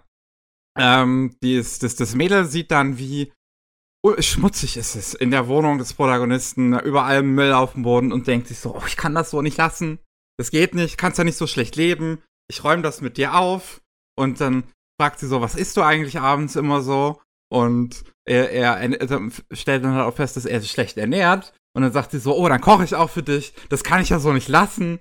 Mhm. Und ähm, dann einigen sich die beiden auch darauf, weil es insgesamt dann günstiger ist, dass sie immer bei ihm kocht. Dann können sie immer, dann kann sie das immer frisch essen, zusammen. Mhm. Und ähm, sie, er gibt ihr dann auch einen Hausschlüssel für seine Wohnung ähm, da, dass, dass, dass sie dann irgendwie da immer dann abhängen können und dann irgendwann nach einer gewissen Zeit ist halt wirklich so, dass wenn, selbst wenn er nach Hause kommt, sie sitzt im Prinzip schon da in der Wohnung, alles ist perfekt. Ähm, und das ist auch so die Message eigentlich der Serie. Frau, bitte zu Hause alles sauber machen und ähm, ja. und schön geh gehorsam sein. Ähm, weil halt. das, der, der Protagonist ist ein absolutes Arschloch. Der ist unerträglich, wirklich. Äh, der ist, also, das ist halt wirklich so einer, der sein ganzen Alltag ist, ist voll von Zynismus. Ich habe das ja eben schon bei, bei ähm, dem Manga erwähnt, äh, mit, mit einem zynischen Protagonisten, aber da ist wirklich die Angel Next Door Sportsman Rotten ist, ist da, liegt da nochmal 50 Schippen drauf. Das ist wirklich so einer, der die ganze Zeit immer irgendwas Negatives sagen muss, der auch die ganze Zeit negativ über sich selbst natürlich auch reden muss und sich so anfühlt, als hätte er in zehn Jahren wird er zum Joker selbst. Das ist, es ist so anstrengend und, und da, da sind auch so Szenen drin, die so fragwürdig sind, wo ich mich halt echt frage, so wie kann wie, wie können Leute sagen, dass es eine tolle und wholesome Serie ist, wenn irgendwie das Mädel zum Beispiel äh, die so, so schläft mal bei ihm ein, so auf der Couch. Und er trägt sie dann in, in sein Bett und äh, sagt dann später so, wenn sie dann aufwacht, sagt er so zu ihr, ey, du musst vorsichtig mit sowas sein, kannst froh sein, dass ich dir nichts angetan habe. Und das wird nicht weiter kommentiert. Das wird wirklich so stehen gelassen, wie als ob das, als ob das die Message von ihr, auch von der Serie ist. So, äh, Mann kann halt seine Instinkte nicht kontrollieren. Ja, ich meine, wenn er jetzt ein nervöses Frack wäre und einfach so einen Blödsinn von sich her labert und dann sich damit blamiert und so, dann wäre es vielleicht eine Szene, die ich irgendwie spaßig finde. Aber wenn er jetzt wirklich hier so einen auf cool macht, das von sich gibt und die ganze Serie so denkt, ja, ja, so kürzt sich das, dann ist es ja. Und so ist es halt, so, so, so ist es wirklich die ganze Zeit. So, es sind zwölf Folgen wie ein zynisches Arschloch so, und ein Mädel im Prinzip so halb eigentlich fast schon zusammenleben und das Mädel so halt wirklich, I can fix him, so, so siehst das Mädel, für, auf das der Junge schon ewig gewartet hat. Das ist das eine Mädel, was ihn fixen kann, was, was, was seinen ganzen Bullshit übersteht. Das das perfekte Mädchen einfach und es ist Oh, das ist so äh. fucking cringe. Das ist so also, es cringe. Gibt ja, es gibt ja dieses Genre von der magischen Freundin, ne? Die bei den meisten dieser Stories einfach wirklich vom Himmel fällt und irgendwie eine Gottheit ist oder sonst etwas, ne? mhm. ne? Aber da ist meistens der Protagonist auch jemand, der äh, nicht in irgendeiner Weise aneckt. Das ist kein Arschloch. Der ist meistens ein bisschen langweiliger oder ist einfach nur ein guter Kerl, der es vielleicht verdient hat. Äh. Aber, ne, diese Wunschvorstellung an sich, ich glaube, die kann ich nicht verurteilen, weil ähm, Eskapismus ist etwas, das ich mag, ne? Aber dann, ich weiß nicht, äh, wie funktioniert das mit so einem Hauptcharakter? Ich meine. Ja, in meinen Augen gar nicht. Ich weiß nicht. Anscheinend scheint das viele im Internet halt leider anders zu sehen. Und ich frage mich, wie. Wahrscheinlich, weil sie sich selbst in dem sehen und das ist dann noch trauriger. Weißt du, wenn es irgendeine Figur wäre, die wirklich Hilfe braucht und dem diese Beistand von dem Mädel was bringt, dass es sozusagen äh, so langsam Charakterentwicklung von sich gibt, dann wäre das was anderes. Aber ich glaube, so wie ich das von dir gehört habe, ist da nichts dergleichen. Es ist halt, dass er so lang, also wirklich ganz langsam, so ein bisschen weniger Arschloch wird, aber halt auch so, so wie gesagt, so, weil die, das, das Mädel halt wirklich so die Art von Mädel ist, die auch auf so eine Weise geschrieben ist, dass sie halt alle negativen Aspekte des Protagonisten im Prinzip ignoriert. Ihr fällt das alles gar nicht auf. Und sie, sie ist die, die so, so, so das eine Mädchen, was der Protagonist gebraucht hat in seinem Leben, um jetzt besser zu sein. Oh, wow. also, ich habe in der Zeit gerade mal nach dem Autor gesucht, äh, geschrieben. Es ist Keiichiro Ochi, der hat da so Sachen wie Girlfriend, Girlfriend rausgebracht oder so. Ah, ich weiß nicht, also das klingt ja schon nicht so geil. Also ich habe den Anime geguckt, Girlfriend, Girlfriend, ne? Okay. Und vielleicht, ich weiß nicht, also vielleicht kommt es einfach davon, dass der Autor nur Scheiße schreibt. Keine Ahnung, ich fand den Anime ziemlich scheiße, Girlfriend, Girlfriend. Oh, tatsächlich, ich kenne den nicht. Es ist Typ ist mit einer, mit seiner zusammen, bis ein anderes Mädchen kommt und die gehen eine Dreiecksbeziehung ein. Und die leben dann zu dritt im Haus. Ah, ja. Und da will noch eine andere, die wollen, die andere will sich dazu geiern, damit sie eine Viereckbeziehung machen, aber zwei Frauen ist dem Protagonisten genügend, obwohl er eigentlich schwer haben will, aber seine innere Moral lässt das nämlich nicht zu, dass er noch eine dritte weibliche Person an seiner Seite hat. Ja. Jo, also, nee, das geht gar nicht. Entweder bist du offen für alles ja, genau, oder nicht. Das, ja, das äh, ist sowas geht also. es, es, man muss auch dazu sagen, die Serie sieht nicht mal hier sonderlich wirklich gut aus. So, Nein. Angel Next Door Spoils Me Rotten, das ist leider, also, eh, eh, kann ich wieder über Compositing meckern. Leider mhm. war mir das nur noch das Einzige ist, was mir auffällt irgendwie an Anime. ähm, eine Sucht. Ja, es ist, es ist wie eine Sucht. Eigentlich ist es wirklich sch schlimm, weil ich weiß nicht wirklich, wie das passiert. Ähm, denn oder ich kann es mir vielleicht ungefähr vorstellen. Die Outlines von den Figuren und von Schattierungen und sowas sind alles super dünn gezeichnet. Ich sehe es gerade. Und ähm, das sorgt im Endeffekt dafür in der Serie, wenn das nicht mit einer hoch genug Auflösung im Prinzip rausgegeben wird von den Machern, dass, dass die ganzen Outlines ähm, verpixeln und dadurch stechen die Figuren unfassbar vom Hintergrund heraus. Und das passiert halt in der Serie in zwei Modi. Wenn du Close-ups hast, dann siehst du vor allem halt an so kleinen, sehr dünnen Haarsträhnchen das immer ganz besonders. Und wenn die Figuren weiter wegstehen, ähm, also du eine Weitperspektive, Weitwinkelperspektive hast, dann siehst du es halt im Prinzip an der gesamten Figur, dass es eine verpixelte Outline ist. Und das sieht nicht schön aus. Ja, ich sehe es gerade. Egal, ob es eine Nahaufnahme ist oder ein Weitwinkel, die verdammten Linien sind alle immer gleich dünn. Das ist langweilig auch. Echt, ey. Ja, der ganze visuelle Stil von der Serie ist auch nicht weiter sonst wirklich interessant. Also die Charakterdesigns sind ziemlich 0815. Ähm, die ganzen Hintergründe sind halt größtenteils spielt in der Wohnung vom Protagonisten. Ja, ähm, das muss er nicht viel zeichnen. so. es, äh, ja, so das einzig wirklich Nette in dieser Serie ist zum einen, ich mag so ein bisschen die Musik. Die hat so ein bisschen was von, von Breath of the Wild. Das ist alles sehr einzelne, so Piano-Klänge sind, okay, die so ein bisschen im cool. Hintergrund vor sich hin düdeln. Mm, mm, mm. Ähm, das finde ich eigentlich ganz schön. Und der Protagonist hat einen besten Kumpel, ähm, und dieser beste Kumpel hat auch gleichzeitig eine Freundin, also eine richtig feste Freundin, und die wird dann auch so ein bisschen verkumpelt mit dem Protagonisten. Und ich finde das eigentlich eine ganz nette Konstellation, die man in Anime so auch relativ selten sieht. Dass du einen Protagonisten hast, der wirklich einen besten Kumpel hat und der sich dann auch noch anfreundet mit der Freundin vom besten Kumpel und die haben eigentlich alle eine gesunde Freundschaftsbeziehung. Mhm. Und äh, währenddessen sind aber halt auch diese beiden, die halt ein Paar sind, trotzdem immer, wenn sie sich jetzt irgendwie zu dritt oder so treffen, noch sehr lovey-dovey so mit dabei. Ähm, so kuscheln halt viel und sonst was, aber das ist jetzt alles äh, auch nicht weiter irgendwie ins Lächerliche gezogen oder sowas. Das sieht man in Anime relativ selten. Ich ja. finde es schade, dass es halt ausgerechnet in dem hier vorkommen muss. Mir fallen vielleicht ein paar weitere Beispiele ein, aber halt das in Shoujo-Romanzen, ne? so, so Sachen wie Lovely Complex, da hast du auch ein, die ganze Zeit ein äh, Pärchen, äh, die einfach nur, ja, leiden müssen, wenn die zwei Hauptcharaktere versuchen, sich irgendwie ineinander zu finden, wie das halt bei Romanzen halt ist, ne? ja. Aber ja, die sind auch die ganze Zeit lovey-dovey und äh, haben eine gesunde Beziehung. Wird einfach nicht weiter groß erwähnt. Das, das gehört halt doch dazu. Das machen wirklich nicht allzu viele. Ach ja. Hm, ja. also die Angel Next Door Spoils Me Rotten, ich kann's, ich kann's wirklich nicht empfehlen. Nicht mal wirklich für einen Trash-Faktor oder sowas, weil es einfach nur anstrengend ist. Es, es war einfach nur zwölf ja, Folgen pure Qual. Ich weiß, was du meinst. Also, ähm, das ist ja von Studio Project 9, ne? Ja. Ja. ja. Und ich habe mir davor, ich habe mir gerade die Sachen angeguckt und jetzt, ich kann sehr nachfühlen, was du äh, da gerade empfindest, weil My Stepmom's Daughter is My Ex ist genauso ein Krampf.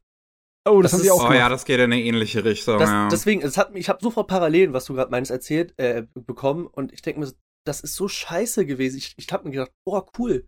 Aber es war wirklich teilweise ein Krampf oder wirklich eine Quälung, manche, da, manche Folgen da zu gucken.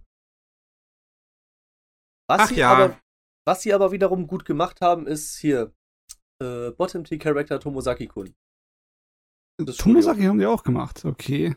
Okay, Deswegen, also, es wundert mich halt irgendwie so, weil, aber, oh gut.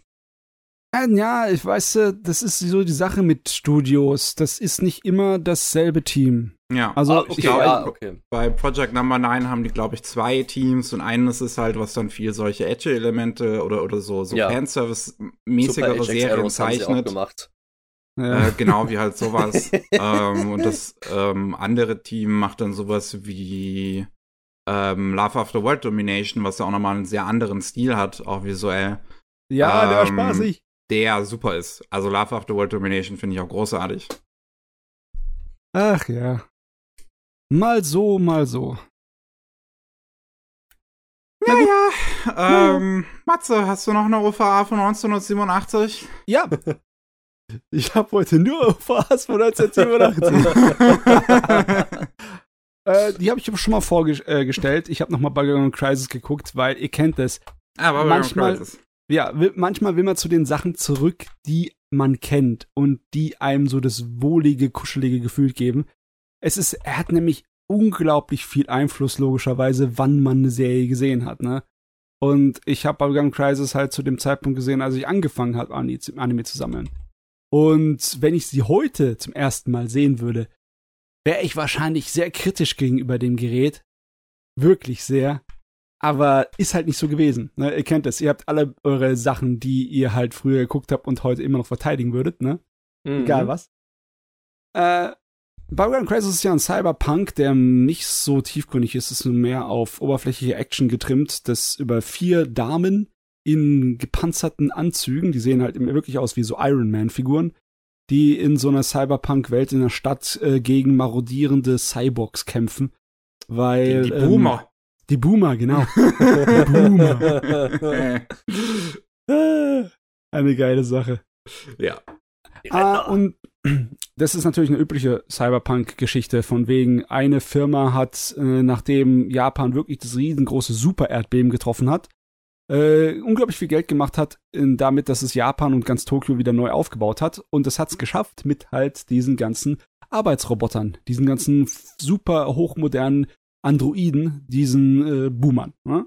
Und die sind jetzt halt weltweit führend, was diese Viecher angeht und verkaufen auch Autos ohne Ende und haben halt mehr Macht als die ganze Regierung, so wie man es halt von Cyberpunk kennt.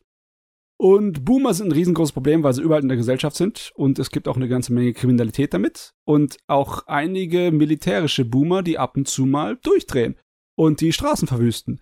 Also Bitte haben das die alles out of context. ja, ist wunderbar, dieses Wort, ne?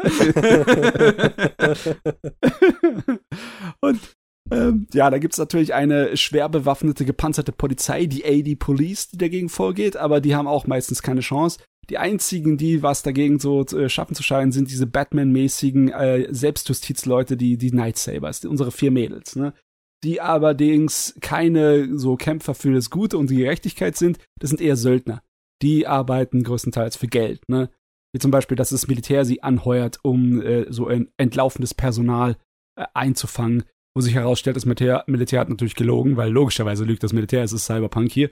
Und das entlaufene Personal sind auch Boomer, die irgendwie eine neue äh, Kampftechnologie haben, dass sie sich verbinden können mit den äh, Satelliten im, im, äh, in der Umlaufbahn, die logischerweise mit großen Lasern bestückt sind. Weil, klar, und diese Serie ist, also ich finde sie sehr, sehr cool, immer noch. Aber meine Güte hat die Probleme. Wow, hat die Probleme auf der technischen Seite. Das ist nicht zu fassen. Hm, okay.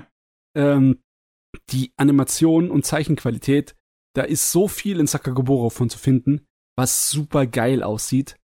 Aber das erzählt halt nicht die ganze Geschichte. Für jede einzelne Szene und für jeden einzelnen Schnitt, der super, super geil aussieht, hast du einen Schnitt, der überhaupt nicht passt. Du hast Probleme bei der Animation, du hast richtige viele Probleme bei der, beim Sounddesign, ne? so viele Effekte, die nicht passen oder nicht synchron sind mit dem, was passiert. Hm. Du hast massenweise Probleme bei Storyboard und dem Schnitt vom Regisseur an sich. Das sind so viele Schnitte, wo du gar nicht äh, verstehst, was passiert, die einfach schlecht gewählt sind, sodass es unübersichtlich wird. Und ja, du hast natürlich auch beim Drehbuch hast Logiklücken, die so groß sind, da könntest du einen Truck durchfahren. Es ist, äh, ehrlich gesagt, es ist wirklich trashig. Richtig trashig. Aber ich liebe halt es abgöttisch, weil ich es halt damals äh, in jungen Jahren gesehen habe. Also dein Und Favorit. Good kind of trash. Ja, es hat halt halt auch viel, was man lieben kann, wie die, die Musik, ne? Die Der waren Soundtrack ganz, ist fantastisch. die waren ganz schamlos, ne? Auch äh, da gab es 1984 aus Hollywood einen Film mit Michael Pear und William Defoe, der hieß Streets of Fire. Das war so ein Rocker-Bandengerät mit sehr viel Musik, eher so eine Rob-Oper, so äh, mit äh, Banden, die die Nacht durchziehen, so in der amerikanischen Großstadt. Es hat ein kleines bisschen auch an West Side Story erinnert, aber halt auf coolen und 80er, ne, mit Tolle und Motorrad und all dem. Und da haben die im Endeffekt zwei Songs wirklich genau die Melodie gecovert und einfach nur den Text in Japanisch, also einen anderen Text dazu geschrieben in Japanisch und äh, da reingedonnert. Sowieso, das ganze Ding ist eigentlich nur so als Multimedia-Franchise aufgezogen. Das hat ja keinerlei originalen Manga oder Roman. Das ist nur, die wollten halt äh, eine Idol-Gruppe verkaufen. Das ist also, dass äh, die, die Synchronsprecherin von der Hauptfigur, ne, die primäre Hauptfigur, die Pris, die äh, Bikerfahrerin mit der Riesentolle, das ist keine Synchronsprecherin, das ist eine Sängerin. Und das ist eine Sängerin, die ähnlich wie Michael Jackson so eine Kinderkarriere schon hatte. Äh, als, als kleine Sechsjährige schon irgendwie aufgetreten ist mit, anderen, mit einer ganzen Gruppe. Und die, äh, ja, die, die singt auch die, viele von den Liedern. Die ganzen Rockliedern singt an die Hauptfigur selber, was irgendwie sehr lustig ist. Und ich finde ihre Stimme immer noch fantastisch, obwohl man merkt voll, dass es keine äh, professionelle Synchronsprecherin ist. Da sind so viele äh, Passagen darin, wo sich ihr Dialog richtig komisch anhört, weil sie es okay. nicht kann. Aber da, da gibt es auch Sachen, die sie richtig gut gemacht haben. Äh, also, das ist wirklich der, der, das Thema von dem ganzen Ding. Es ist riesen Auf und Ab von der Qualität. Es ist total durcheinander. Bis Episode 5. Bei Episode 5 wird's dann anders. Ich weiß nicht, was passiert ist. Ich kann sein, dass es dann auf, äh, halt äh, in Fahrt gekommen ist und Geld reingekommen ist von den Verkaufen von dem Zeugs, ne? Weil die haben auch äh, ja Alben rausgebracht und Konzerte gemacht und etc. Und ich schätze mal, dann ist es angelaufen, weil dann die Qualität, die springt so dermaßen ab Folge 5. Es ja, du hast da alle zwei Folgen einen anderen Regisseur und ich sehe, Obari hat Folge 5 ja. und 6 zum Beispiel übernommen. Oh Gott, das ist immer noch Obaris bestes Werk. Wirklich. Er hat so viel gemacht, aber nichts kommt an das ran, was er bei Battleground Crisis 5 und 6 gemacht hat. Er hat auch persönlich sehr viel gezeichnet und bei der Animation mitgemacht. Er war auch Animationsregisseur bei diesen Folgen. Und man sieht, die sind einfach sowas von abgehoben besser als der Rest von der Serie. Das ist echt hm. schade. Das, ja. Und wie es so halt kommen muss, ne? Die Serie äh, ist nicht fertig gemacht worden. Die, und, die, Pro die Produzenten, die Produzenten haben sich verstritten. Und ja, sowieso, das Ganze hinten dran in der Serie ist nur so eine einzige Klatschzeitschrift äh, gefundenes Fressen. Ja. Die, die, die Sprecherin, die Sängerin ne, von der Hauptcharakter, die wollte aufhören. Die hatte keinen Bock mehr gehabt auf Anime, die wollte einfach nur ihre Musik weitermachen, ne? Und dann haben sie irgendwie was reingebracht, um sie rauszuschreiben und haben in der siebten Episode so eine Ersatzheldin reingeschrieben, die sozusagen die Rolle, äh, die Rolle der Haupt, des Haupt, äh, die Hauptfigur übernehmen könnte, ne? Und dann hat sie aber halt kurz bevor sie die Episode fertig produziert haben gesagt, ja, äh, ich mach doch weiter. und Perfekt. haben sie es dann am Ende irgendwie so rumgeschrieben, dass die, die, dass es nur so eine Einzelepisode war, wo die Hauptfigur halt einmal vorkommt. Ne? und dann ist es sowieso alles zusammengebrochen. Es war also ein, ein einfaches Chaos. Ein absoluter ja, ein Zugunfall war das. Aber das, was da rausgekommen ist, ist irgendwie so richtig legendär geworden. Es ist auch in Deutschland recht früh rausgekommen und hat da auch eine schöne kleine Fangemeinde gehabt. Wie viele Folgen hat hm. genau? Das hat acht. Das sind acht okay. OVAs. Die sind alle wirklich von unterschiedlichster Länge, von so 45 bis 50 Minuten und äh, welche, die sind auch nur so lang wie eine normale Fernsehserie. Äh, oh, Folge. Okay. Ja. Alles klar. Das ist ganz unterschiedlich. Und die Qualität ist halt auch wirklich sowohl in den einzelnen Episoden als auch von Episode zu Episode ist ganz unterschiedlich. Einige sind völlig belanglos und völlig dämlich und andere sind so geil, dass ich sie immer noch heutzutage zu dem Besten, was aus Mecha-Action rauskam, so betrachte. Hm. Es ist wirklich schräg. Aber wenn ich das heute zum ersten Mal geguckt hätte, wie diese anderen 80er Jahre Dinger, die ich dann jetzt diese Woche zum ersten Mal geguckt habe von dem Podcast, ich glaube, das wäre aber mehr durchgefallen. Hm. Ich glaube, das wäre echt durchgefallen.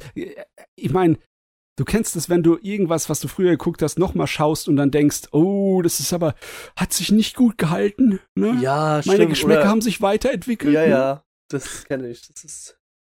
Oder dass man zum Beispiel andere Sachen im Kopf hat, ne? Ich meine, wie oft kommt das vor, wenn man eine Serie guckt und man denkt sich so, das ist da passiert, dann ist es da gar nicht passiert.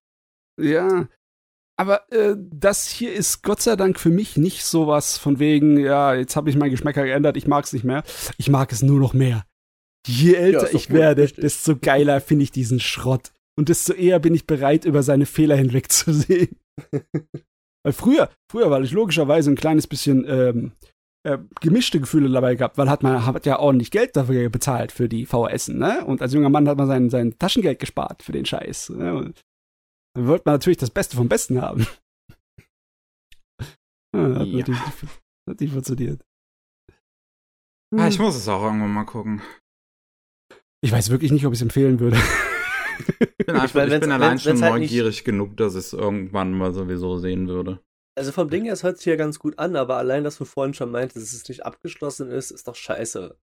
Also, ja, aber es ist nicht wild, dass es nicht abgeschlossen ist, weil Episode 5 und 6 ist ein äh, Mittelfinale. Die haben vorgehabt, eigentlich diese Serie also auf 12, 13 Episoden rauszuballern und dann nochmal ein zweites Finale zu machen. Weißt du, also ah, ähnlich okay. bei Cowboy mhm. Bebop, dass es so ist, du hast ein paar einzelstehende Episoden und ein paar Episoden, die sind mit roten Faden verbunden und es gibt so eine übergreifende Story, ne? Ah, okay, alles klar. Aber es stört nicht, dass es unverständlich ist, weil es sowieso ähm, recht episodenhaft ist, das Gerät. Naja, also, dann, dann passt ja. Ist sowieso nur eine Ausrede, um so viel Musik wie möglich in jede Episode reinzustellen, von so viel äh, möglichen Talenten, wie sie damals halt verkaufen wollten, wie es ging, ne? Man muss dann auch Geld machen. Schön mehr ja, Musik ja. Als, als Story in der Hinsicht macht es schon Spaß. Besonders wenn man 80er Jahre Pop und Rock von Japan mag. Ja, dann ist natürlich ja noch so Sahne, äh, Sahnetörtchen, äh, Sahne auf der Kirsche, nein, Kirsche auf der Sahne. Auf jeden Fall Sahne. Okay. ich mag 80er J-Pop Rock.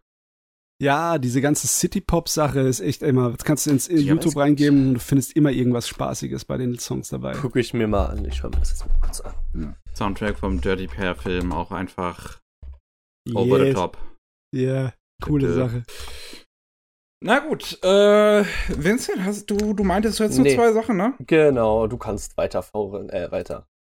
Okay, dann ähm, kommen wir zu was Besserem als das, was ich äh, vorhin drüber. Naja, ich, ich habe zumindest auch noch gute Anime geguckt. Einmal Metropolis, beziehungsweise bei ah. uns in Deutschland muss er ja Robotic Angel heißen, weil die Rechte von Metropolis immer noch ähm, bei den Nachfahren von Fritz Lang liegen. Mhm. Ähm, naja. Guter Film. Ja. Basiert ja auf einem Manga von, oder ist zumindest, oder so, so halb basiert ja. auf einem Manga von ähm, Tezuka, Osamu Tezuka, ähm, einer seiner ersten Manga gewesen. Wenn nicht sogar der erste, glaube ich. Ich bin mir jetzt nicht hundertprozentig sicher. Ähm, nee, Astro war, glaube ich, früher, oder? Ich weiß nee. es auch nicht mehr. Der hat so viel gemacht, der Mann. Astrobot kam, glaube ich, danach erst. Das ist auf jeden Fall einer der ersten. Ich, ich, ich, ich sehe es gerade. Es, es gab noch ein bisschen was davor. Naja. Gott, ey, wenn du den Mann googelst, steht zuerst da japanischer Arzt. Hast du, hast du nicht mehr alle Tasten im Schrank, Google? Das ist äh, ja. Blackjack. Das äh, muss, hat er sich auch, naja. Ähm, es ist das Ding, ich, also ich habe mal durch diesen Manga auch ein bisschen durchgeblättert. Der ist ja von 1949, ne, Zeit noch von der amerikanischen Besetzung von Japan und da ist das natürlich so, so, so ist ein Produkt seiner Zeit, merkt man so, äh, wenn man, wenn man das sich so anschaut. Die hm. Regierung ist halt ähm, sehr kon kontrollmäßig so ge gezeigt in dem Manga. Ähm, ist halt sehr von so so in Amerika beeinflusst. Es geht so, so, so das, das ganze Konzept von wegen ein Roboter, der jetzt ja äh, auf, ans Leben kommt, mehr oder weniger ans Bewusstsein gelangt, ähm, ist so ein bisschen eine Metapher eigentlich für das Leben so in, in, in dieser Zeit. Ähm, diese, diese, dieses Gefühl, nicht unabhängig zu sein. Und ähm, der Film, der dann ja jetzt viele, viele Jahre später dann rausgekommen ist, 2001, und von Rintaro Regie geführt ist, auch yeah. großartiger Regisseur, der äh, ja viele, viele tolle Anime aus den 80ern und 70ern und 90ern in Regie geführt hat. Ähm, der, das, das, der Film hat ein bisschen anderen, an, also ein bisschen andere Ziele, so als der ursprüngliche Manga, würde ich sagen. Es geht mehr halt äh, äh, viel, viel im Fokus ist so Arbeiterkonflikt, äh, wie es halt dann auch mehr im Film ist, also im ursprünglichen Metropolis-Film. Ja, ähm, ja. Und das sind beides so unterschiedliche Takes irgendwie so gefühlt halt auch auf diesen ursprünglichen Film. So, das Witzige ist ja, dass Tezuka, ähm, als er sein Metropolis gezeichnet hat, hatte das äh, nur eine Beschreibung gelesen von dem Film. Da hat er den noch gar nicht selber gesehen. Von das dem ist auch schon krass. Yeah. Ähm, und war halt nur von dieser Beschreibung inspiriert. Und jetzt dann, Jahre später, haben wir dann halt den Film, wo dann halt die Leute, die diesen Film gemacht haben, offensichtlich auch den ursprünglichen Film gesehen haben und dann gleichzeitig noch Elemente von dann Tezukas Manga mit reinbauen und halt so ein paar Sachen dann halt drin abändern. Hm. Wie dann ist die Protagonistin zum Beispiel, also der Roboter ist eine ganz andere. Im ursprünglichen Manga ist es ein männlicher Roboter. Im Film ist es dann Tima, ein weiblich konnotierter Roboter. Äh, Rock kommt auch im Metropolis-Manga gar nicht vor. Ähm, das ist hier dann neu eingeführt, auch wenn es eine Figur ist, die äh, schon, schon lange im Tezuka-Kanon existiert. Ähm, naja. Es geht so grob halt, wie gesagt, so um Arbeiterkonflikt ist ein große, gro großes Thema von dem Film. Wir sehen halt, wie zwei Japaner in Metropolis landen und ähm, einem Wissenschaftler auf der Spur sind. sind beide, es sind ein Privatdetektiv-Duo, ein älterer und ein jüngerer.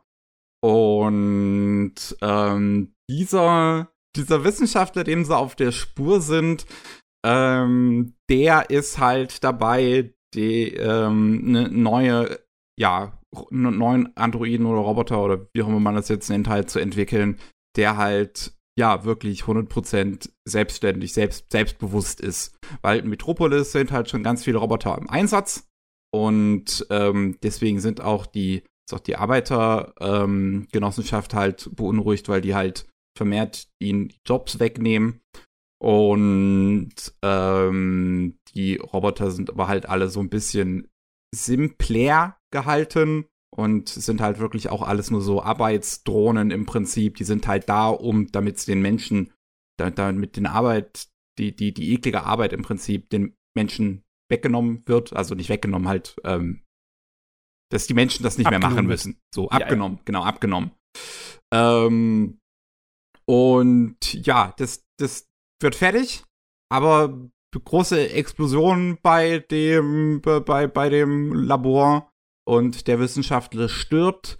Dieser Roboter ist aber entwickelt worden für die einflussreichste Person im Prinzip in dieser Stadt. Der große Milliardär, der eigentlich alles in dieser Stadt äh, an Technik entworfen hat. Auch die ganzen Roboter und alles. Der Red Duke. Und ähm, der hat halt auch im Prinzip mehr Einfluss auch als der Bürgermeister selbst, der da äh, ja auch nicht ganz begeistert ist von dem Duke. Ähm, und wir haben halt viel politisches so Kon Konflikt, der da im Hintergrund mitspielt. Diese ganze Auseinandersetzung mit dem Arbeiterkonflikt und dass da eine Revolution auch entsteht, kommt auch alles drin mit vor. Ähm, und mittendrin halt wirklich dieses, dieses japanische Duo, was eigentlich dachte, da einen ganz einfachen Job erledigt und in einer absoluten Chaos eigentlich landet, wo ein großer Umsturz, ein großer politischer Umsturz stattfindet. Das ist, äh, inhaltlich ist der Film super interessant, finde ich. Oh ja. Ähm, ich finde, optisch ist er auch ein Leckerbissen. Das oh. ist auch einer der letzten Filme, mit die auf Zählzeit gezeichnet worden sind, aber gleichzeitig ist auch sehr viel CGI-Arbeit mit drin, was auf so eine clevere Art und Weise auch kombiniert wird, dass es auch nicht negativ auffällt oder so. Also man kann teilweise dann an so ein paar Sequenzen sehen, dass es noch relativ frühes, für vor allem Anime-Verhältnisse frühes CGI ist, was dann halt nicht ganz so top aussieht. Wenn er jetzt zum Beispiel so die schnellen Autobahnstraßen oder sowas, das ist alles äh, Computergrafik ähm, aber das ist auch nicht weiter wild, weil der sehr, ja, cleane Look, also halt nicht groß texturierte, sondern halt ne, eine große Roboterfläche, also so eine große metallene Fläche im Prinzip, passt alles eigentlich in diese Welt so auch mit rein. Ähm, die Hintergründe sind auch fantastisch gezeichnet, die ganze Animation ist hervorragend. Ähm, ich finde auch den Take eigentlich von den Charakterdesigns hier zu, zu von, von Tezukas Charakterdesigns hier in Anime-Form ist eigentlich spitze gemacht. Oh ja, das ähm, ist so gehört meiner Meinung nach zu den besten Umsetzungen von seinem Design. Ja. Es ist gleichzeitig wirklich treu seinem Stil, ja auch ein bisschen sein eigenes Ding, ne? Und so ein bisschen, es passt so zu diesen Filmoptiken, die in den 90ern und 2000ern, in den frühen, äh, noch mehr verbreitet waren, mit dem äh, größeren Realismus es ist wirklich wild, sich das anzugucken. Diese Mischung aus typischen Tezuka-Cartoon-Stil und sehr realistisch sich bewegenden Figuren. Hm. Es, es sieht beeindruckend aus. Wirklich. Ich finde es auch dann cool, dass halt dann so eine Figur wie halt Tima, die dann halt original für diesen Film ist, äh, dass auch deren Charakterdesign halt wirklich gut gemacht ist. Also die wirklich reinpasst auch in dieses ganze Gefüge von, von Tezuka-Stil. Ähm, ja, was, wenn, wenn du das schon mit der Bewegung auch ansprichst, ich finde zum Beispiel die Szenen absolut immer großartig, wenn das gezeigt wurde, wie Rock seine Pistole schießt. Das oh, ist ja. so smooth animiert, das ist übel. Da musste auch richtig ein guter Zeichner sein, um so eine Art von, das ist ja, man, man kann sagen, das ist Zeitlupe, ne? Ja, im Prinzip, Und ja. Zeitlupe zu zeichnen ist, muss der absolute Horror sein. Das können nur wenige anscheinend. Ja, das musst du halt auch so viel Frames in eine Bewegung umsetzen. Also muss sehr anstrengend sein. Ah, es sieht so gut aus in diesem Film. Ähm, und was ich auch sagen muss, der Film hat eine der besten Nutzungen von Musik, die ich in einem Anime gesehen habe. Die Endsequenz mit ähm, I Can't Stop Loving You von Ray Charles gesungen. Ist so gut. Passt das richtig, ist, ne? Das mhm. ist, also, nicht nur, dass der Song wirklich großartig zu dieser ganzen Szene passt, so als so typischer schwarzer äh, 60er Souls Musik. Ähm, und das halt sehr zu dieser Ästhetik von dieser ganzen Stadt passt, die halt so halt modern ist. Es ist nicht wirklich Steampunk, so, also so alt fühlt sich da nicht an. Es ist nicht wirklich Cyberpunk. Es ist irgendwie sowas dazwischen. Ähm, und das ist halt aber auch fantastisch geschnitten, auch zu der Musik. So immer wenn der Chorus fertig gesungen hat, erst dann setzt eine Explosion ein, wenn eine passiert. Mhm. Ähm, und diese, diese finale Konfrontation mit zwischen Tima und dem, und dem Kenichi, ähm, das ist halt auch.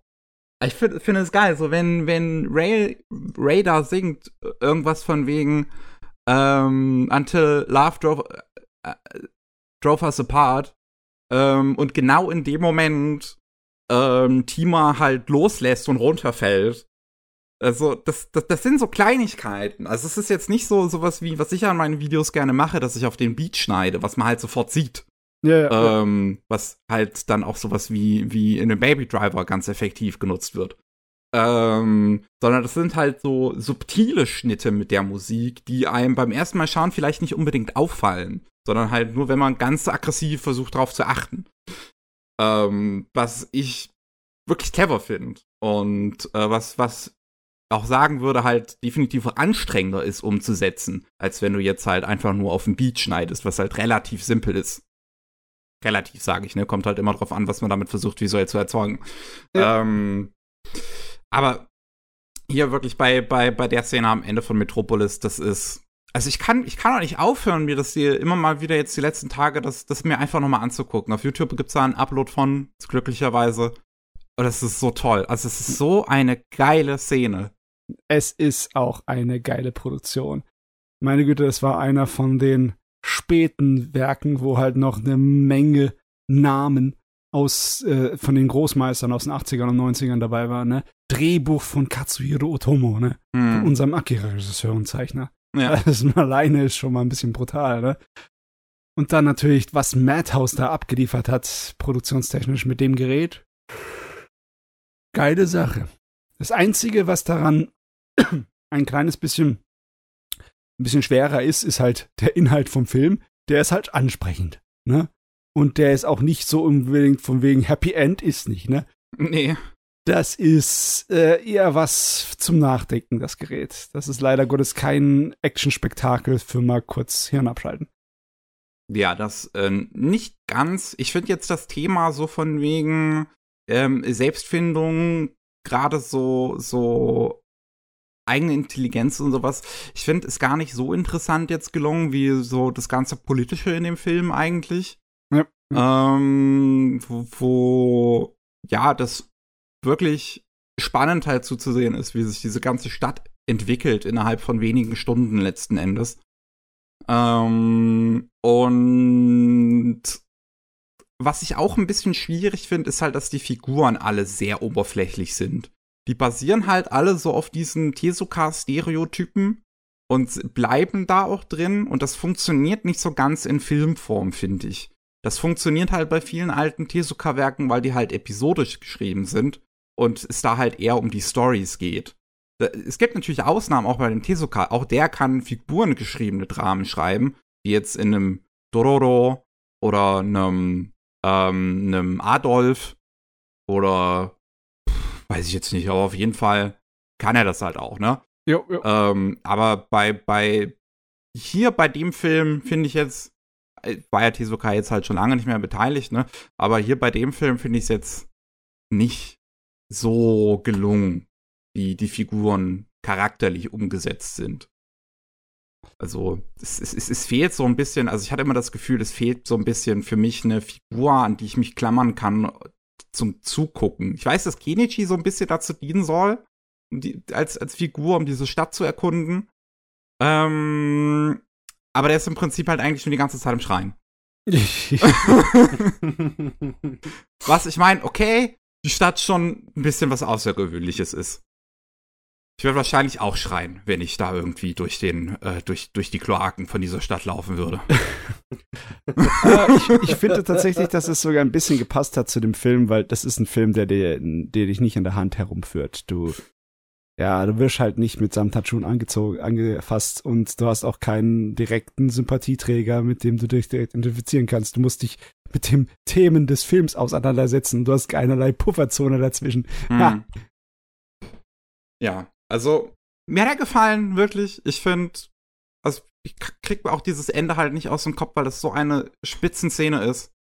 Ähm, aber es, also, gerade so in der Mitte hatte ich das Gefühl, ein bisschen runtergelassen worden zu sein vom Film. Ähm, aber insgesamt top. Gut. Schade, dass das Ding ähm, gefloppt ist von den Einnahmen. Weil die Leute keine guten Filme zu wertzuschätzen wissen. Ah, Meine ja. Güte. naja, äh, also ich finde es auch relativ lustig. Ich habe das diese Woche erst geguckt und ich spiele gerade ein Indie-Spiel namens Eastward. Und da ist man im letzten Kapitel ist da ein Kino, wo auch ein Haufen Anime-Titel auf der Markise stehen. Ähm, auch Metropolis und davor eine Figur steht, die halt eins zu eins wie der Roboterdetektiv aussieht. Ähm, in, in dem Film. Was ich auch eine mit eigentlich der interessantesten Figuren finde. Ich finde, Tima und ähm, der Roboterdetektiv sind somit die interessantesten Figuren. Ähm, weil das etabliert, weil, weil, gerade bei dem Roboterdetektiv finde ich das interessant. Der ist halt etabliert in dieser Welt, aber du merkst trotzdem so ein bisschen, dass er nicht ganz so 100% auch mit allem, was in dieser Welt vor sich geht, so in Ordnung, also nicht, nicht allem zustimmt, aber auch so halt so programmiert ist halt auch auf eine Weise, dass er jetzt nichts dagegen wirklich sagen kann. Ich finde, da, da, da könnte man ein gutes, gutes Detroit Become Human so draus, ma draus machen. Wenn man halt, also wenn man David Cage von ganz weit von entfernt. ah, ja, der Metropolis. Tatsächlich, ich glaube, im Moment sind sie dabei zu basteln an einer neuen Serie dazu. Ähm, ich glaube auf Apple TV. Zu dem Film oder was? Also ein neues Remake, also nicht zu dem Anime-Film, sondern ja, zu dem zu, zu Fritz Lang halt. Zum Fritz Lang Metropolis, yes. Okay. Das, also ich wüsste nämlich keine anderen Remakes oder Umsetzungen von dieser Story. Und da fällt dieser Anime schon mit raus, weil, ne, es gibt halt nicht allzu viele Sachen, die das adoptiert haben, obwohl der Film so alt ist und eigentlich auch recht bekannt, ne? In der Filmgeschichte. Ja. Ja. Ich habe den, ich habe den auf einer Leinwand in einem Museum jetzt auch letztens gesehen, den, den Fritz Lang Film, also nur so szenenweise. Okay. Es ist, es ist beeindruckend, wie gut er aussieht für, für den Film von 1927. es ist beeindruckend, was sie da geschaffen haben. Nur noch ein paar Jahre und dann ist er 100 alt. Ja.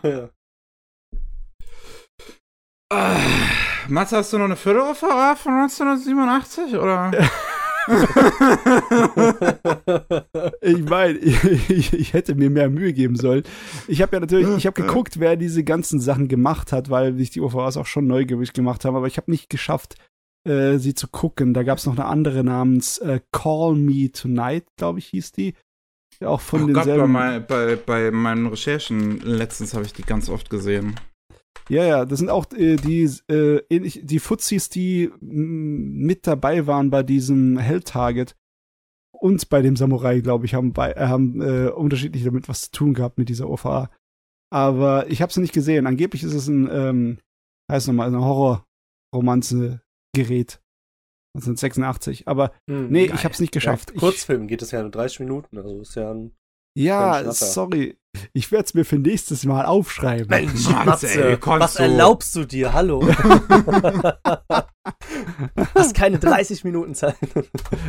Ich meine, ich habe ich hab auch vorgehabt, äh, dieses Crimson Wolf zu gucken, äh, was. Die haben auch alle so geile Titel. Es ist, es ist so ein Martial Arts Gerät ist, wo auch dieser Animat äh, äh, mitgearbeitet hat, der diese geilen Explosionen da macht. Diese.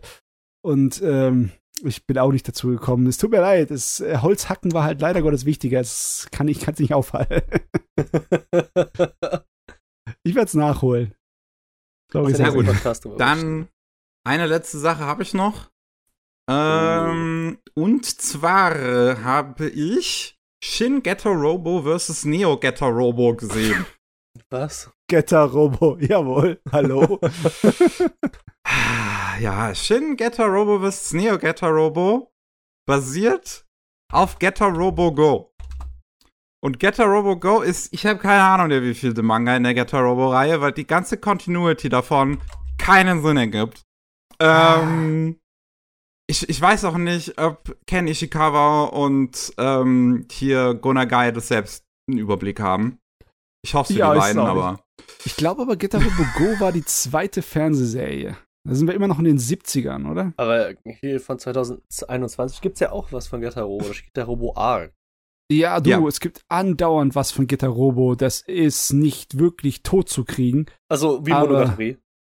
Äh, nee, nicht so. Es ist, okay. ich, ich bin der Meinung, dass Getter Robo schon seine besten Jahre hinter sich hat, größtenteils. es ist halt ein 70er Jahre äh, Gerät mit halt Riesenrobotern, die hauptsächlich von den äh, ja, die Gefühlen der Leute äh, stark gemacht werden. Also im Sinne von wegen, wenn du nur heißblütig genug bist, dann bist du auch ein starker und leistungsfähiger Pilot vom Getter Robo. Ah, okay. ja, ich mu muss dich enttäuschen nochmal zu Getter Robo Go ist nicht der zweite oder so. Also nicht ich gucke zumindest gerade bei den Daten von, von, von den Manga durch. Und da haben wir halt, also zuerst haben wir natürlich Getter Robo. Dann ah, haben nee, wir ich, ich meinte die, die Fernsehserie. Okay, Fernsehserie. okay. Weil die, diese ganzen Anime basieren ja natürlich immer auf den Manga zuerst. Und bei dem Manga haben wir dann halt Getter Robo G. Ja. Okay. Also und G. G. Einfach nur G. Nicht Go. Da, okay. Nicht, nicht Go. G und Go, zwei unterschiedliche Sachen. Sauerei. Ja, oh Mann. Dann kommt, glaube ich, erst Getter Robo Go und dann kommt Shin Getter Robo. Ja, das ist übelst kompliziert. Warum kann und man dann kommt Getter Robo Arc. Hä? also, das, äh, ganz ehrlich, es ist doch sowieso immer dasselbe, oder? Ich weiß es, ich, ich keine Ahnung. ist, ich kann es ja auch nicht 100% geguckt? sagen. Bei, bei, bei, also bei Shin Getter Robo vs. Getter Neo. Äh. Miki ist schon selber verwirrt, die Verwirrung ist verwirrt. Also, nur, nur um es nochmal klarzustellen. Das, was ich gesehen habe aus dem Jahre 2000. Shin mhm. Getter Robo versus Neo Getter Robo. Basiert Aha. auf Getter Robo Go. Mit Elementen von Getter Robo und Elementen von Shin Getter Robo. Aber dem Anime von Shin Getter Robo, weil die Anime-Fassungen waren auch immer noch mal anders. Was so. ist das für ein Konzept? Scheiße, also wirklich. Also im Endeffekt ist doch auch nur Freddy vs. Jason mäßig. Also du hast äh, bekannte ja. Figuren aus unterschiedlichen Serien, die halt gegeneinander kämpfen. Das mögen die Fans, oder? Nicht ganz. Nicht ganz? Oh, okay. Nicht ganz. Das, das heißt halt versus Neo Getter Robo, weil das ein neuer Getter Robo ist, der in Getter Robo Go eingeführt wird. Huh. Okay. Und das ist im Prinzip dann halt so ein bisschen so eine Nacherzählung von Getter Robo Go mit halt Elementen von vorher, mit auch von anderen Manga und Anime vorher aus dem Getter Robo Franchise. Was sowas ähnliches hat zwei Jahre davor schon Change Getter Robo gemacht. Wie ist es einfach? Ich, ich, ey, keine Ahnung. ähm, ich habe über Change Getter Robo auch schon mal gesprochen. Da war ich leider ein bisschen enttäuscht von, weil ich das Design davon eigentlich immer super geil fand. Ähm, aber das halt relativ langsam erzählt ist. Ähm, und nicht ganz so over the top, wie ich das eigentlich von einem Getter Robo halt möchte. Yeah. Und Getter Robo Armageddon ist der englische Titel von Change Getter Robo, so. Okay. Ähm, für, für alle, die noch nicht verwirrt genug sind. ähm, und das, das, das Tolle an Shin Getter Robo versus Neo Getter Robo ist, ähm, dass, das sind nur vier Episoden, die auch jeweils nur 24 bis 28 Minuten lang sind. Und das Ding ballert durch. So, wir oh, haben okay. keine, keine, keine Zeit für Pause. Es muss Giant Robo gegen Giant Mecha Dino. Jede Episode. Let's go. nice. Und natürlich Hallo. nimmt er seine riesengroße Axt zum Kämpfen. Ja. Das Ding ist Metal as fuck. Ist es. Also, ähm, das, das ist, ist es sehr charmant, wirklich. Es ist top animiert. Also die Animation in dem Ding ist absolut großartig, ist absolut Bombe. Ist halt auch eine der letzten paar Dinge, so die auf C animiert worden sind. Und es sieht, es ist, es ist ein toller Leckerbissen. Da sind so geile Szenen mit drin, auch wo dreidimensionale Hintergründe halt handgezeichnet sind mit so geilen Kamerafahrten und dann schlägt so ein riesen Giant Mac halt durch Wände durch, während sich dabei die Kamera dreht und die Leute davon laufen.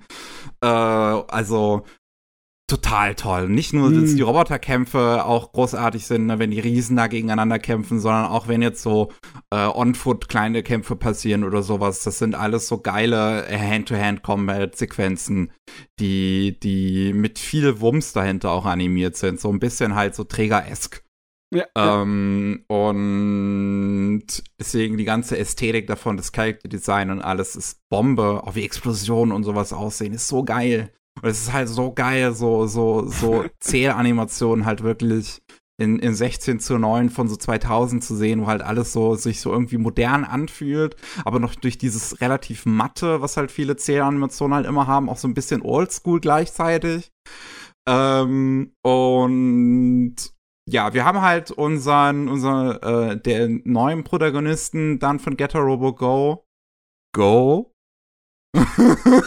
okay. Der, ähm, also so, so, das spielt halt so ein bisschen, ich weiß nicht nach welchem Getter Robo, aber nach irgendeinem davon. Und ähm, da sind halt die, die, die Aliens, die halt so Reptiloiden sind, schon mal besiegt worden.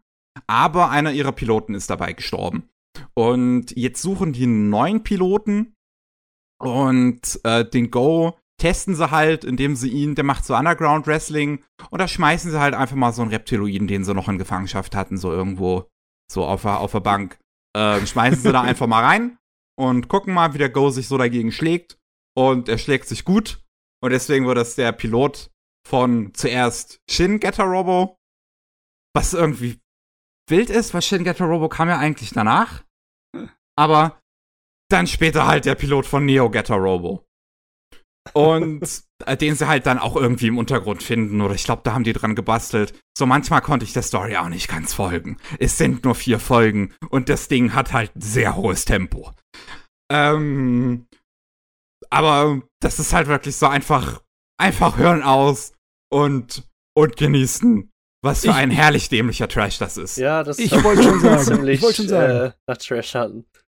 Wozu muss man überhaupt kapieren, wie das alles zusammenhängt? Du bist doch dafür da, dass große Roboter sich gegenseitig die Birne einhauen. Ja, ist es, es ist halt wirklich was, was so ein bisschen ist nicht einfach zu folgen. Aber das ist, das ist auch irgendwie okay. Ich habe jetzt, ich habe jetzt, glaube ich, ein, zwei Sachen vorher von Getter Robo gesehen, halt zumindest dieses Change Getter Robo und habe halt dadurch zumindest so ein bisschen Grundverständnis, wie das ganze Getter Robo Zeug funktioniert und wer die ganzen Figuren sind, habe ich zumindest schon mal so halb mitbekommen und das reicht auch ungefähr, um einen Überblick zu haben für diese Serie. Ich weiß nicht, ob man da 100% blind zu Getter Robo reinkommen kann, dann ist man, glaube ich, sehr verwirrt, weil es einem ja, halt auch die ganzen Figuren nicht weiter vorstellt. Die sind halt da und das kennst du halt, ne? Musst du kennen. Mhm. Ähm, und das, ja, ist, glaube ich, auch da, in dem Sinne nicht unbedingt einsteigerfreundlich gemacht, aber who cares? Ja, die, ich glaube, ich kann es nicht hundertprozentig nachvollziehen äh, oder beweisen, aber diese Serie hat schon einiges an Einfluss gehabt klar, Gona Guy selber hat viel Einfluss gehabt, sowohl aufs Meckere-Genre als auch auf andere Leute. Und äh, vieles von dem, was ich an Trigger so richtig liebe, fühlt sich wirklich auf derselben oh, Wellenlinie absolut. an wie Getter Robo. Ne? Absolut. Also alleine, ja. dass die ganzen Aliens, ähm, deren Mechas alle Bohrer vorne dran haben und ja. mit Bohrern kämpfen und es halt wirklich aussieht, als wäre es fucking Gurren Lagann. Und auch, da, da sind halt wirklich Szenen drin, wo du halt siehst, dass das, dass das so Sachen sind, die dann, die, die Gainax halt dann im Prinzip groß gemacht hat. Also mhm. sowas wie dieses, dieses, ähm, es gibt ja in Gurren Lagann gibt's auch so eine Szene, wo dann ähm, der Gurren Lagann sich im Prinzip in so eine grün strahlende Fläche im Prinzip verwandelt. Und genau das gibt's in diesem Anime auch. Halt nur sieben Jahre vorher.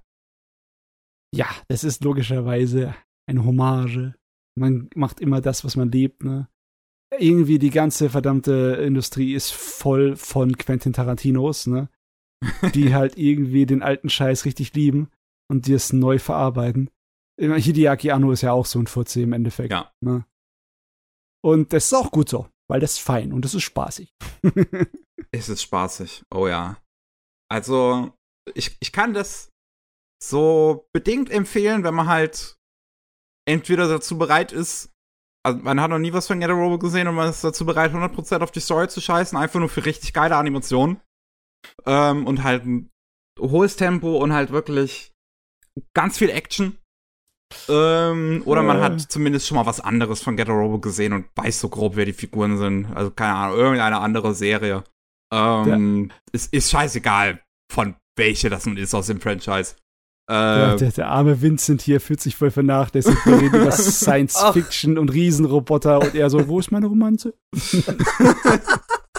ja,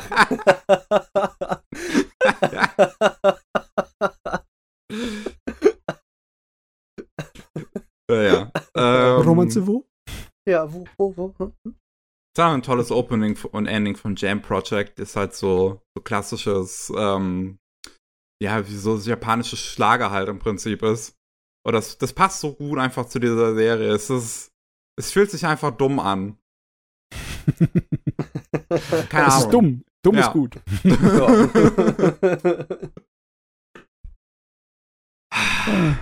das ist so, so die Anfänge von Brainspace, ganz wilde Zeit. Ganz wilde Zeit. So, ich habe gerade gesehen, auch das, das Change Getter Robo war deren erste Serie. Ui. Und dann halt kurz danach dann das Shin Getter Robo. Danach nochmal Sin Kaiser gemacht. Also ganz dolle auf diese, diese edgy Mecha-Schiene. Ja. Da war das Change war ja noch in 4 zu 3, ne? Und dieses, äh, ja. äh, was du jetzt gesehen hast, ist schon Widescreen, gell? Ja, ja. Mhm. Marcin Kaiser ist da auch noch, ähm, auch noch auf Zähls gezeichnet, deswegen hatte ich das auch noch vorzugucken. Das sind so die letzten paar Sachen, ne, die alle auf jetzt gezeichnet wurden und das halt hm. finde ich interessant. Analog. Schöne ja. Sache. Aber wenn wir bei dem Thema sind, wir sind ja jetzt hier beim Ende und des, des Podcasts und äh, beim nächsten Mal ist ja wieder Themenpodcast angesagt und ich habe mir diesmal ein ganz interessantes Thema rausgesucht. Ich habe ein bisschen Recherche begangen. Was sind denn so Anime in den 2000ern, die noch analog gezeichnet wurden? eine große Liste angefertigt und äh, da werden wir das nächste Mal ein bisschen drüber reden. Ähm, über die ganzen Anime, die halt ähm, in und nach 2000 rausgekommen sind und immer noch auf CLs gezeichnet wurden. Es deswegen habe ich jetzt auch halt schon Metropolis und äh, das jetzt hier halt gesehen, schon, schon mal als Anfang dafür. Ja. Damit man schön verwirrt ist, was alles rauskam. Von der ganzen. du, ich werde auf jeden Fall mal gucken, dass ich für den äh, Themenpodcast dann ähm, mal was raussuche, was so an Making-ofs gibt äh, auf YouTube, dass man sehen kann, wie das gemacht ist. Ne? Mhm. Das, diese, diese, wie sie das äh, mit den Hintergründen und mit der Kamera und alles gemacht haben. Weil es ist äh, nicht so einfach, davon was zu finden. Damals war Making-of nicht so der Standard. Erste Making-of im Anime-Bereich, das ich kenne, ist halt Ghost in the Shell. Und das ist, da haben sie schon auf digital was sich versucht, ne? Hm. Hm. Ach jo, ach jo. Ähm, also, dann ähm, würde ich sagen, hören wir uns beim nächsten Mal. Mhm. Falls ihr in der Zwischenzeit noch mehr von uns hören wollt, dann gibt's ähm, Anime Buster mittlerweile jeden Freitag äh, mit den Nachrichten um Anime und jeden Mittwoch gibt's Rolling Sushi mit Nachrichten aus Japan. Das war's. Tschüss. Ciao. Tschüssi.